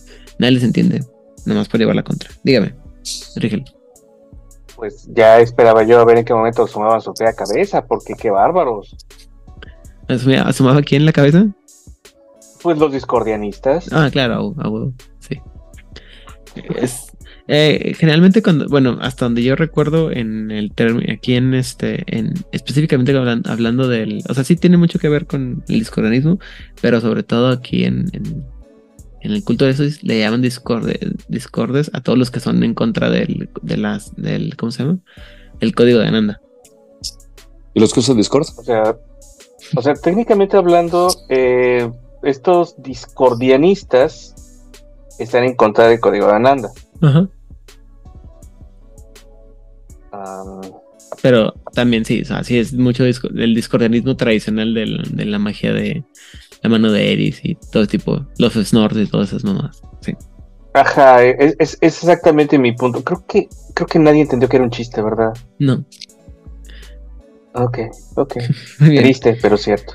También existe el grupo de los dervishes, que ya mencionaba anteriormente Hernán Paniagua, pues es un grupo de, de místicos sufís que buscan eh, la iluminación espiritual a través de la pobreza y el estudio bajo los antiguos maestros. Eh, dice que básicamente es como que la versión más relajada de los Batini y su, mas- su magia es muy sutil a través de la danza, este, la música y la poesía como, como, como, como focos comunes y también a veces usan el hashish y el opio para obtener visiones proféticas. Eh, la siguiente es la, la confraternidad de Changó, que es también un grupo basado en el Vodun.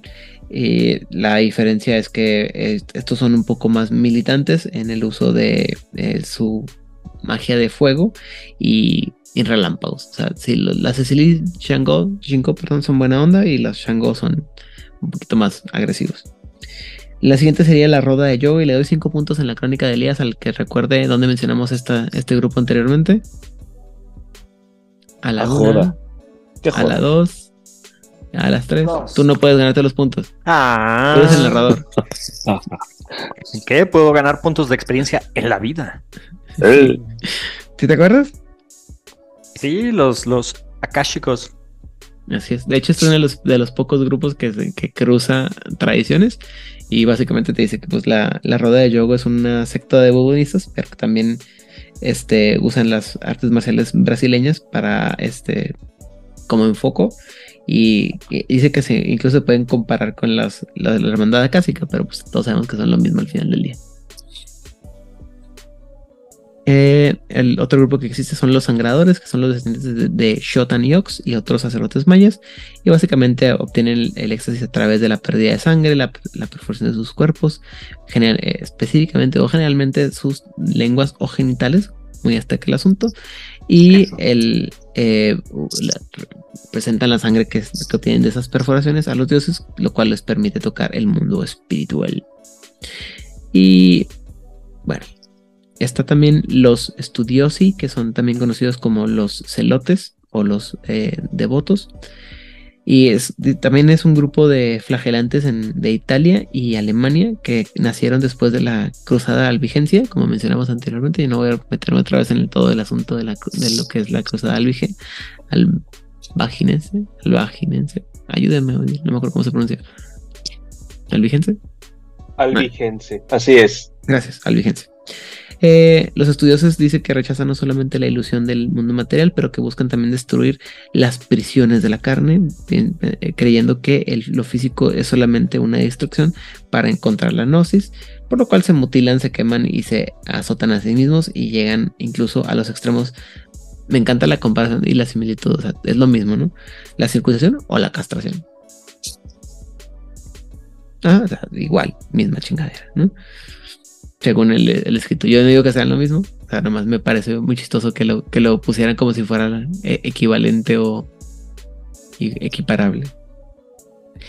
Y finalmente, porque no podemos dejar esto, están los um, Humilienia, que es otro grupo de estásicos de la Iglesia Cristiana Ortodoxa rusa, este, que busca las visiones a través de un estado de emoción eh, eh, pura y éxtasis religioso a través de la, vis- de la visión, perdón, obtener, para obtener visión a través del estudio de la iconografía religiosa y los símbolos sagrados de la, este, ¿cómo se dice?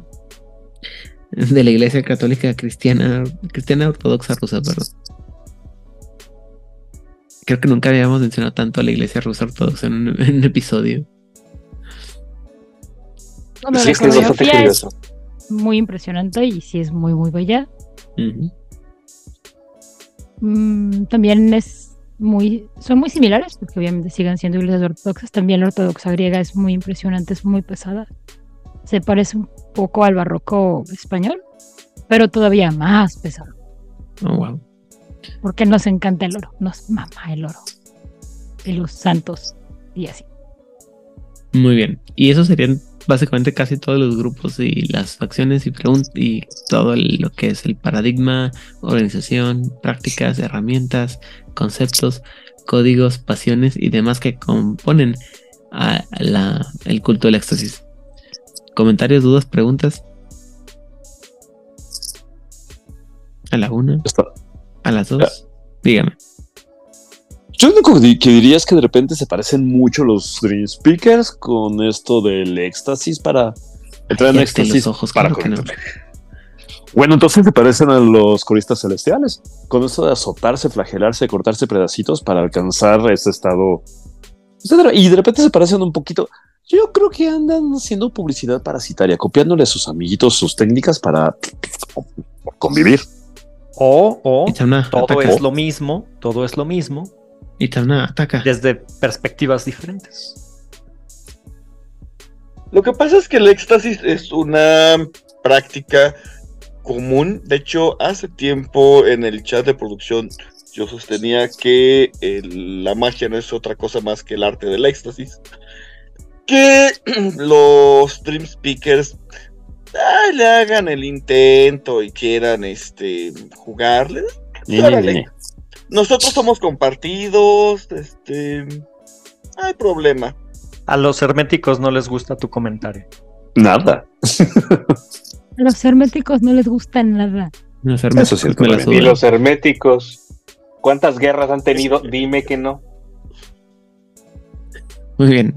Entonces, si nadie tiene algún otro comentario que agregar sobre esto que hemos estado discutiendo, Tengo, pero a- ya, basta. Voy a recalcar la, lo que me gustó mucho de su, digamos, reglamento, que no es un reglamento porque sonaría más como impositivo. Y creo que en este caso, más que una imposición, sería un, por favor, hazlo porque es lo correcto. Lo Como la premisa de. Pues es que está, creo que es la premisa más. eh, la premisa sería un esto es lo correcto, hazlo porque lo estás entendiendo, no porque Mm. te estoy obligando, porque si eres un ser iluminado, claramente no eres un niño de tres años a quien tengo que obligar a hacer las cosas, por favor dime que no lo eres. bueno, este. Y baja, y creo que las tradiciones podrían aprender de ese código en particular, pero no va a suceder. Todos sabemos que eso no va a suceder porque este mundo no funciona así y el mundo de tinieblas tampoco funciona así. Pero creo que nos lo podemos llevar a nuestras vidas reales de gente, por favor, no sean patanas. Intenten hacer lo mejor que puedan para llevar al mundo a un lugar mejor. Y en el Inter cuídense tantito. O sea, que quieran sexo, drogas, rock and roll e irse a todos los festivales de música está chingón. Pásenla padre. Pero no olviden intentar dormir sus ocho horas, tomar agüita y comer vegetales. Y nomás para referencia, César sí, los- sí lo, sí lo impuso, sí les digo así como de vatos. Tengan que, hagan caso. O sea, esto es lo, lo mínimo que tienen que hacer para no ser unas terribles personas. Lo malo es que hay un grupo de gente que dijo, sí, nomás que nosotros tenemos estaciones antes de que tú salieras con tu código pedorro, entonces vamos a hacer lo que nos dé esta chingada La cuestión aquí es que para que fuera una imposición tendría que haber castigos a cada uno de esos puntos. ¿Hay castigos a cada uno de esos puntos? Ah, ok. Entonces no dije nada. Sí, nomás que no lo mencioné, pero técnicamente César puede aparecer sea, en sí cualquier momento castigos. castigarte. Sí. Shame, Ah, shame. Mira qué interesante. O sea, sí son, sí tienen tres años. Sí, no, pues insisto, sobre todo considerando todos los secretos a los que puedes caer, como siguiendo las prácticas tácticas, sí te puede llegar, Virgen te puede caer la voladora y en teoría sí, sí, sí existe la posibilidad de que César te aparezca en cualquier momento en su, en su nube de hashish y te, y te diga, cállese. Pero- Entonces puedo gritar el nombre de César para tener superpoderes. César y un rayo. Y ya me convierto. Pero no. Bueno, y siguiendo un poco el, el ejemplo de Hernán con los coristas celestiales, dando este repaso y hablándolo así con ustedes, no digo que sucederá, pero me podría aventar a armar un personaje Dios por the LOL y a ver qué pasa. Lo logramos. Ah, ya lo ya vamos a logramos. hacer este. Este. Crónicas del concilio, mago. Sí, está ya. Yo no dije que iba a pasar pronto, que iba a pasar una fecha, neta. No hay prisa. Estamos bien así. Bueno, pues yo, yo eh, quisiera agregar que, de- con todo lo que hemos hablado, eh, les traigo tres conceptos de personaje, porque, ¿por qué no? Uno que se me ocurrió es un, eh, inspirado en el grupo culinario de- del Discord, un chef este crítico de, de restaurantes que encuentra el éxtasis a través de la comida. Eh, un doble de riesgo que, eh, pues obviamente, encuentra el éxtasis en este, las escenas de acción de las películas. Y un psicólogo empático que este, absorbe eh, la negatividad de, de- de- de sus pacientes y la transforma en, en curación. Y. ¿Qué Ah. más? Que no sea un martes cualquiera. Oílo. Muy bien. ¿Alguien más que tenga algo más que agregar?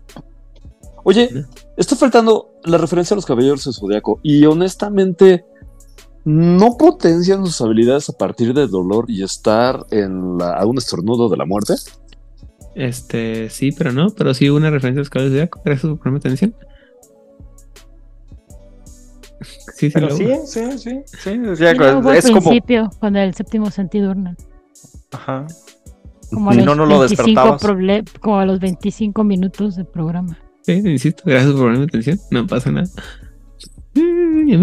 Bueno, en fin. Este, no, sí, este, sí lo, también lo platicaba. O sea, la verdad es que sí es una, una- o sea, el, el éxtasis venía siendo como los caballos desprendiendo su séptimo sentido, octavo, noveno, no sé cuál día, en cuál se quedaron. Pero aparte, pues sí, el, el, el sufrimiento o el dolor que, que experimentan para alcanzar generalmente esos, esos, ese sentido es un buen ejemplo de cómo llegar a este al éxtasis ¿no? Sí, al final del día pues eh, lo saca del éxtasis lo saca del- de la casilla que son. Y o, o como lo comentaba también con el ultra instinto en, en Dragon Ball no o sea es sale Goku sale de su de su encasillamiento no y bueno eh, habiendo dicho lo anterior Hernán Paniagua saludos y eh, este, redes sociales. Hola. A mí me pueden encontrar en hernampaniagua.com y en Facebook, más o menos parecido con Hernán y así. Eh, y les mando muchos saludos y nos vemos en el próximo episodio. Yay. It's a Mm, Gracias co- por acompañarnos con esta bonita tradición. Em, les mando saludos a Mon, a Pepe, a Edgar, a Hernán, a la gente de Avalon Roll y a todos los que nos escuchan. Muy bien. Odil.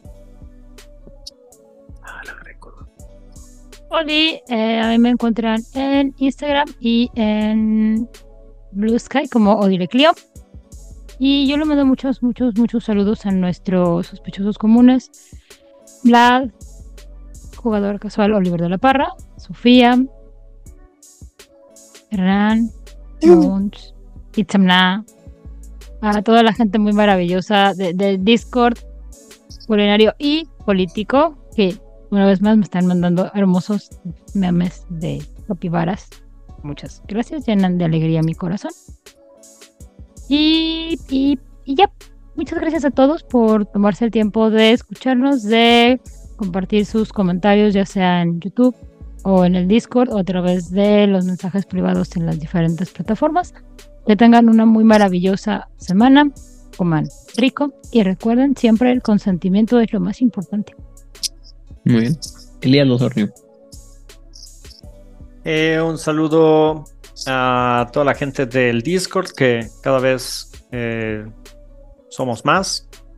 Y eh, a mí me encuentran en las redes sociales como Elías Losornio. Tengo una página en Facebook que es un storyteller. Y pues ya, nos escuchamos la próxima semana. Muy bien. Por último, pero no por menos importante, el señor Rigel. Pues muchísimas gracias por acompañarnos. Eh, quiero mandar muchos saludos a mis sospechosos comunes. No sé los de ustedes, yo siempre sospecho quién está escuchando. Este, por eso me suelto y no me importa, soy muy descarado en ese sentido. Eh, y por supuesto a todos aquellos a los que eh, Odil le faltó saludar para mantener las este, tradiciones. Y este me pueden encontrar en el Discord, de repente como con Beta Halley me doy un llegue por allá. Y en Facebook no prometo responder. eh, no soy una persona ocupada, la verdad es que me da mucha flojerita. Saludos a todos. Este, ante todo. Muy bien. Hombre, Eh, por mi parte, yo soy Dan Rodríguez. Me pueden encontrar en todas las redes sociales de Juárez by Night: a Threads, Instagram, a Facebook, Twitter y las que se acumulen la semana, que me acuerde de actualizar. Eh, ah, YouTube también, obviamente. Y um, saludos a la gente de que nos permite, de todos los grupos de Facebook que nos permiten este, publicar la publicidad de nuestros programas. A la gente que nos sigue en las redes sociales anteriormente mencionadas. eh, a la gente que nos apoya directamente, como la gente de Masterface, Luis Carlos Lalo. Alberto y Oliver de la Parra, también conocido como el jugador casual, la gente de Mochilas Chasm, Pepe y Corona Roll, Camaría México, Latinoamérica, etc, etc, etc. Aquí en México son todos, eh, fuera de México, Oscar Guerrero y la gente de Chile en Tinieblas, en Venezuela, Guillermo Moreno, en Colombia, Aldemar, en Argentina, La Voz de Lander, La Voz de Angan, Secretos Oscuros, Teatro Vampir y el, teatro, el Circo de la Medianoche. Mm, a toda la gente del, del Discord que cada vez crece más y cada vez tenemos pláticas más constantes y que están este, jugando a través de. Sobre todo hay una, crónica ahorita de Werewolf que está dirigiendo Jorge eh, en Katsu en el Discord y la gente de la frecuencia, Damián en España, perdón, Damián, Rosa, David, en Barcelona, tanto Emilio como Raúl Roldán. Y creo que por son todos. Dime, Odil. No se les olvide que el sábado 2 de diciembre a las 3 de la tarde va a haber LARP por parte de Camarilla México en la Ciudad de México, en el Faro Azcapotzalco. No nos va a ser posible ir a mm, ir a Rigel y a mí, pero iban a poder encontrar a los hermanos Quintero, a Mónica Carrasco y a un montonal de amigos de los que han sido parte de eh, aquí de Juárez o que hemos estado mencionando. Hay un bonito en, en la página de Camarilla pueden encontrar el vínculo para que se den de alta. La entrada es totalmente gratuita.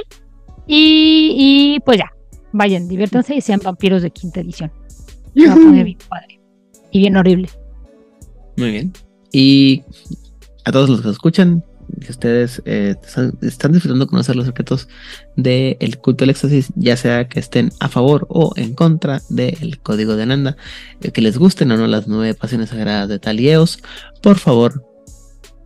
Compártanos. Compártanos. Porque son tiempos de compartir. Y así.